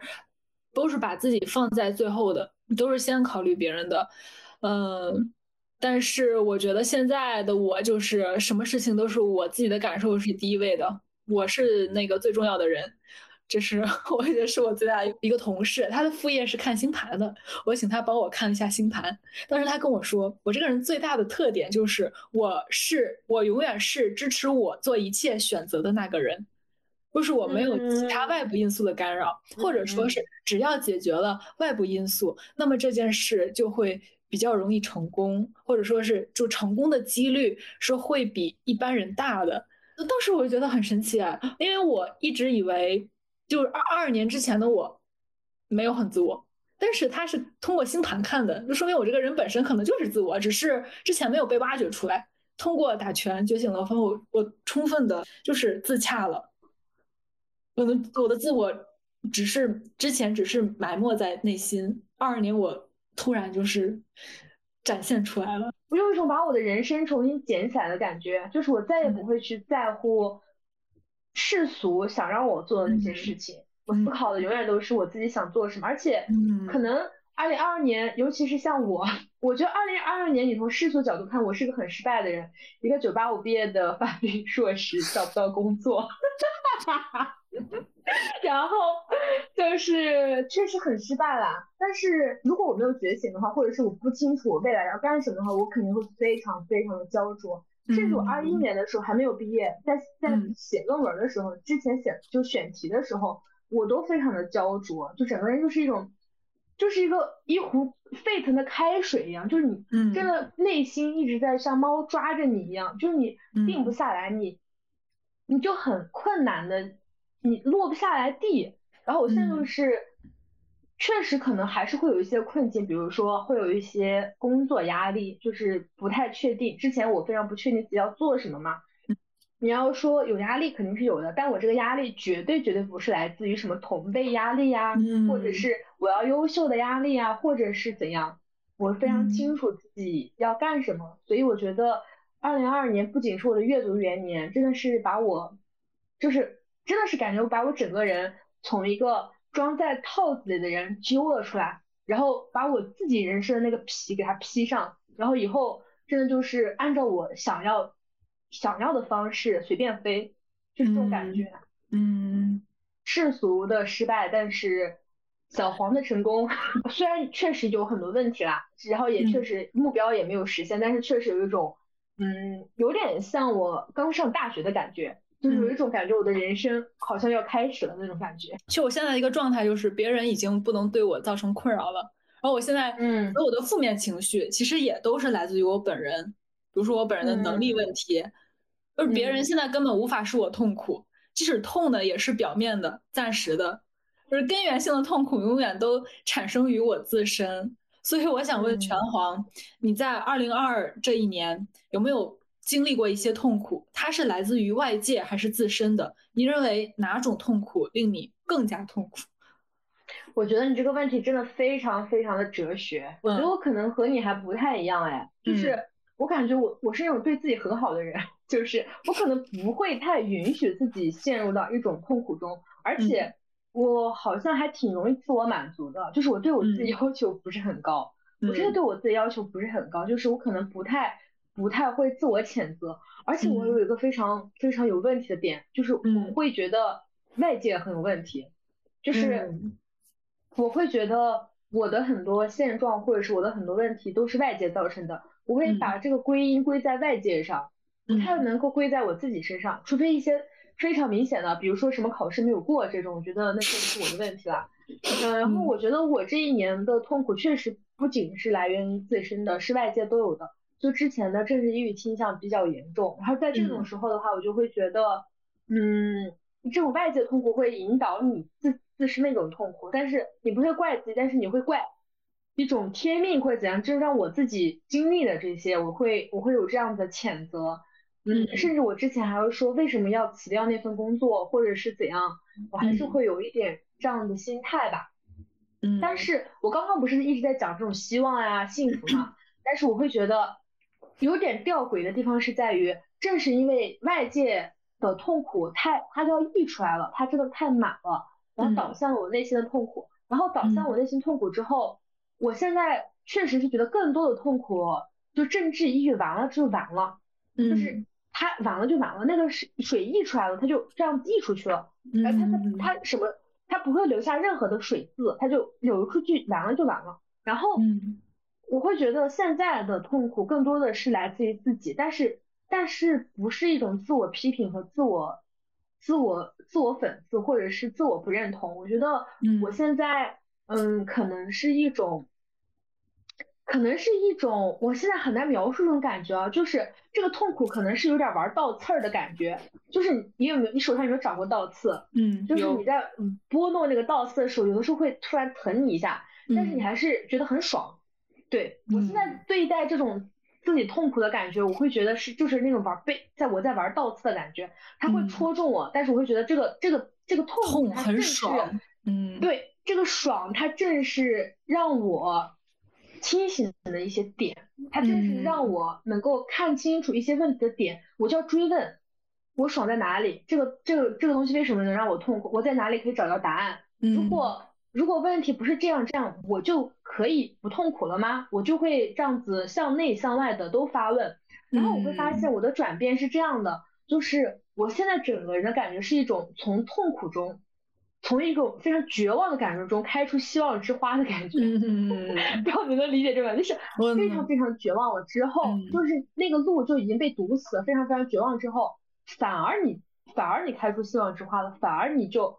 再也不想在这条路上走了。好了，这条路已经这样了，我我才能够说服我自己要去走别的路，因为我觉得我本人确实是一个奴化比较严重的人，我这种就是要不见棺材不落泪，不撞南墙不回头，我就是需要。足够绝望，我才能够认清现状。所以我会觉得，嗯，当我彻底绝望的时候，开出希望之花之后，其实是很释然和无畏的。嗯，确实，确实和你的感觉一样，就是没有什么东西能够伤害到我。那我自己的话，我也不会太多的自我谴责，因为我觉得我现在面临的问题都是外界的问题。你先等我换个环境，我再找找是不是我的问题吧。我现在整个人就是这种感觉，而且我会觉得。目前除了穷吧，确实没有什么东西能够伤害到我。还是得搞钱。嗯，我现在觉得我的人生问题吧，除了那些生病这些啊，但是我觉得我的人生问题现在除了穷这个问题之外，我应该不会遇到别的问题了。就是也应该不会有别的问题能够伤害到我了。痛苦是没有阶级的，痛苦它本身是没有阶级的。但是我要说了，我觉得女人的痛苦是不一样的。虽然我们说政治抑郁很多倾向是一样的，但是。痛苦本身它是没有阶级的，但是痛苦它是有性别的。女人的痛苦和男人痛苦就是不一样的。女人她没有办法通过阶级去确认我是谁，但是男人可以。所以我会觉得女女人的痛苦，她嗯，就是会让我觉得我们女性之间去共享我们这种这一份痛苦，会让我们共同的帮对方。认清这条路上是没有希望的，这条路上这条路是很绝望的。然后我们一起，嗯，我会觉得，嗯，我的解决办法是这样吧。你要说哪种更令我痛苦，嗯，我可能觉得痛苦也没那么痛苦了吧。哪种也哪种都不怎么痛苦了。嗯，我觉得确实，哦，我觉得有有我有受启发哎，因为我觉得我的痛苦确实是自身比较多嘛，但是我想想。痛那么一下，还是要去面对的。你解决完这个痛苦，overcome 了之后的那种希望之花带给你的欣喜愉悦，确实是 难以描述的。而且你就就把它看的比较小一点，因为倒刺就是一个很小的点，它不会对你的身体，不会对你的人生造成任何影响。嗯，痛了你就拔拉一下，让你知道我在痛着，提醒一下自己。然后总有一天这个倒刺会非常轻易的被揪掉的，指甲刀一剪就没了。嗯，拳皇刚刚刚说拳皇这一年不仅读了九十七本书，而且还 做了，就是我们播客其实都是一直呃拳皇一直在策划。然后请嘉宾也是，主要是他在做，然后剪辑、宣传，可以说真是真的是他就是差不多一手包办这个播客，我这是 搭个便车。然后除了播客，还有小红书分享读后感，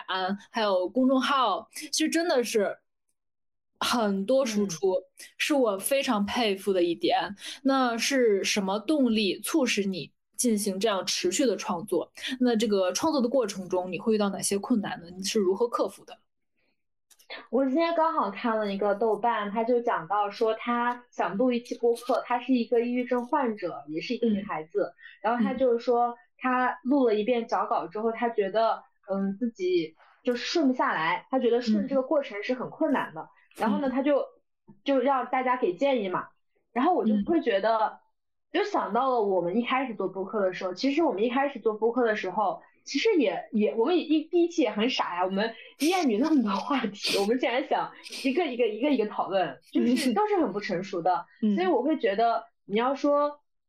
嗯，创作这件事情，我就会觉得创作这件事情它本身就是很难的。但是只要我愿意去创作，因为创作本身获收获最大的永远是我自己。只要我愿意去创作，我。如果有人能够支持我的创作，喜欢我的创作，那就是幸事。我的我的幸事一桩，就是我发出呐喊，别人接收到了。但是如果没有人喜欢，但那也没关系，至少我成长了，我收获了。嗯，我我在思考，我在思索，所以我会觉得创作过程中的困难是一直都存在的。克服的话就去做吧。我觉得我创作的时候其实也是会有一点困难的，比如说像今年的一个。List 我我其实我其实播客和文章我列了好多好多，大概有二十多条吧。但我的文章其实做播客对我来说相对简单，但是写文章对我来说还是比较难的。我觉得写文章，嗯，你有一个预期之后，因为我也写过一些我自身比较满意的东西，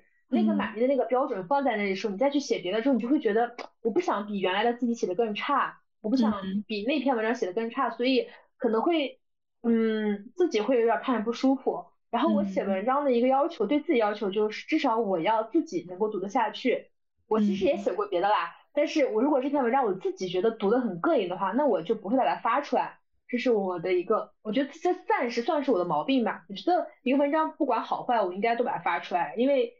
嗯，反正就是有助于我自己的成长嘛。最大的问题其实就是拖延症了，其实就是需要大片的时间，因为写文章其实真的蛮困难的，就是你需要呃，首先选题和那个东西顺文章，再编辑公众号弄出来的话，我觉得至少要在电脑前坐五六个小时的，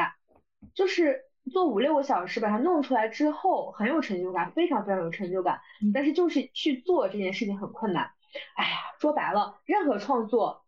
最困难的事情不是它的呈现效果，不是它的那个结果，而是它的过程。只要你去做，只要你把它弄出来，你不管它好坏，你把它呈现出来，真的很好。我真的非常非常鼓励大家去创作。像我，我觉得我的公众号和播客都记录了我女性主义的一个变化。我甚至现在有的时候去看我以前的文章，我都我自己都啊。这竟然是我写的东西吗？真的有这种感觉，就是 这种这个不是说我写的不好，真的是我自己对自己认可，我觉得哇，这个东西我那会儿就有这样的觉悟了吗？就是会产生这种想法。然后你要说为什么我有这个动力持续的去创作的话，我觉得可能就是话多吧，因为我本身 就是对，就又来了。然后我其实是一个表达欲很强的人，就是必须要跟人这样子对话交流。甚至甚至就是我会觉得这样子视频也是不够的，就是我就是需要掌握这这这个房间的温度，掌握你讲话的语态姿势，就是我就是需要和人类非常密切的这样子去沟通，密集的去沟通。我做播客也是因为我在宿舍长期一个人住，我丧失了一些和 人类对话的这些东西，我就想，哎，那不如我就录自个儿录吧，所以才产生了这样的东西。所以我就觉得我是本身就是个表达欲很强的人。然后我我自己反而觉得，我去年读的书那么多，但我却只写了一个书评，两个书评，我只写了两个书评。然后我觉得我的创作和输出特别特别的不够，我真的很羡慕那些写完读完一本书就能够立刻去把他的当下的想法什么的立刻说出来的这样的人。但是我自己确实做不到，因为我可能就是一个，嗯。怎么说呢？我书评这可能真的做不到，而且我的目前的一些创作都是某个点刺激到我了，比如说唐山，然后比如说一些其他的隔离呀、风控这些社会事件发生的时候，它刺到我了，我才能够迫使自己去做一些事情。就如果没有这些事件刺激我的话，我还就是非常的温水青蛙，就就是默默的躺在这里。然后嗯，戴锦华老师的一句话也很打动我，他在播客里说的，嗯，戴锦华老师他当时就是在聊电影嘛，在评价一个电影的时候，他说，当我们望向他人而遗忘自我的时候，那是电影的时刻，不是女性的自我凝视，而是我们望向和我们一样命运的人才能够成就我们的电影时刻。这句话同样也是说给我自己的。当我为什么那些东西能够刺中？为什么唐山事件能够刺中我？为什么乌龙的大火能够刺中我？就是这些东西，当我们望向他人的时候，我就是会遗忘自我，就是我就是会不断的，他也消失，我也消失，我就是他，他就是我。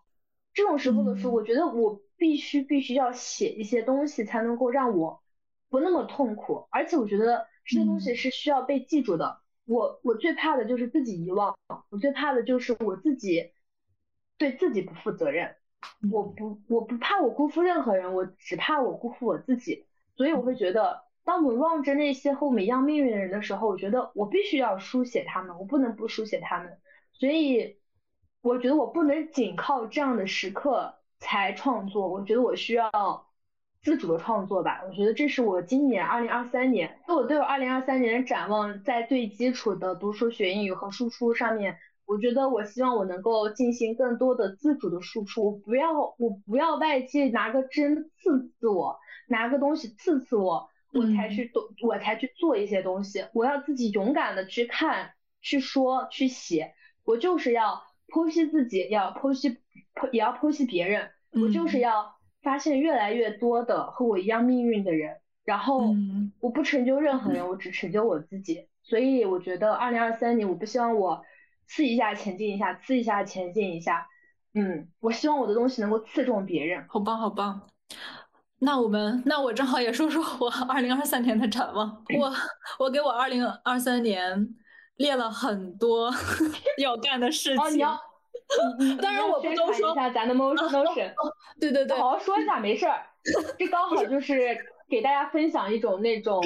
不同的这种那个啥，然后我们要女宝们都要开始做规划，让自己可哦哦，尤其是那个不要把你的世界模糊化，这点很重要啊。对，好好说，就是对我之前也是一个就是被一种观点洗脑，是不要把你的 flag。说出来，这样就不灵了，就那种，就是就是有一种观点是，你要说出来，就觉得你自己已经做到了，你就不会去做了。然后我现在觉得，我我就得说出来，就就得有人督促着我，有人不时不时的提醒我，我得先说出来。要要我不说出来，我谁谁也不知道我想做这个事情，我就自己容易比较放弃嘛。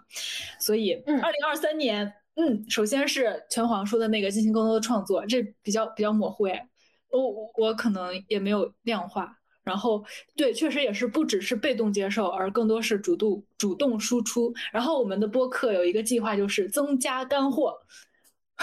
我要更多的更干货。然后就前面是比较比较笼统的模糊的点啊。然后就是有一个是战胜拖延症，这真的是我们 要用一生要解决的课题。然后我正好是这几天刷到了史铁生说的一句话。拖延的最大坏处还不是耽误，而是会使自己变得犹豫，甚至丧失信心。不管什么事，决定了就立刻去做，这本身就能使人生气勃勃，保持一种主动和快乐的心情。分享给大家，我也希望未来不知道什么时候我也能战胜拖延症，能够啊有一种主动和快乐的心情。好了，这是我比较基础的啊，就是笼统的。目标 和展望，然后我是呃另列了一个 list 在 Notion 上面，是一方面是就是二零二三年全年的 goal 我要达到的目标一条一条一条，然后这边是每个月份每月要做的事情一条一条一条一条，然后其中摘几条放在播客里说。首先是因为我现在的工作也是 Web 三行业嘛，但是。总感觉还是在门外，还没有完全入行。所以说，二零二三年我希望自己能够入行 Web 三，而且是二二年我是寻找同文层。我希望我二三年可以去创造同文层。我希望能够建立 Web 三全女社群，因为我之前在呃蓝色软件上，还有在其他的，我也刷到过这种全女的 Web 三社群。我发现他们。我发现我是找到了可能是一生奋斗的一个目标，就是希望建立类似这样的社群。然后我也 follow follow 了他们，也主动发出了评论，但是好像没有得到回应。所以我就想，嗯，不如等到时机成熟，我自己也搞一个这个东西。啊，所以说这是一个比较宏大的 flag，希望二三年能够实现。然后还有一条就是 英语。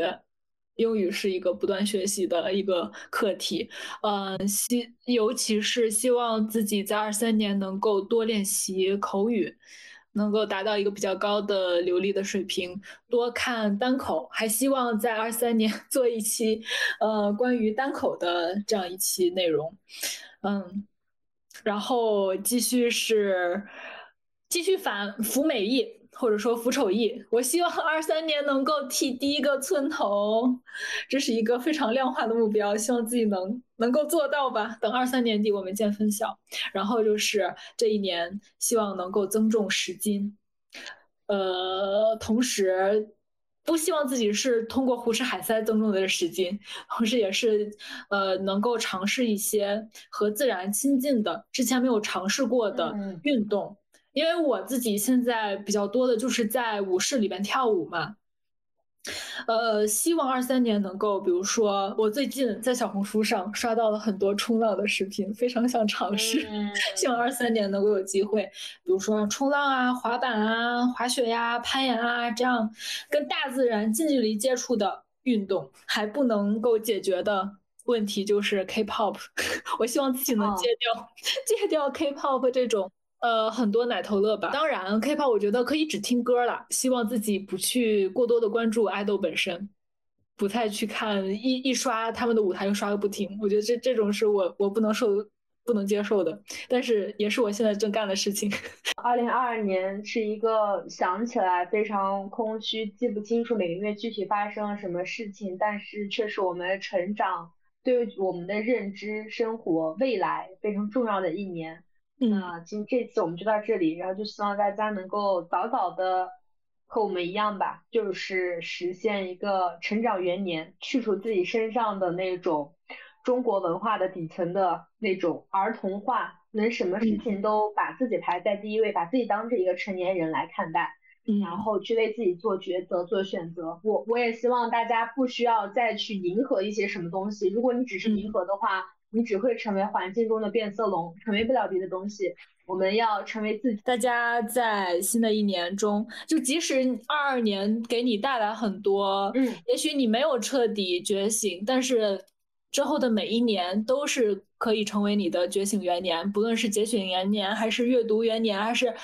any anything，都可以成为你人生中的新篇章。哪一年都不晚，哪一天都不晚，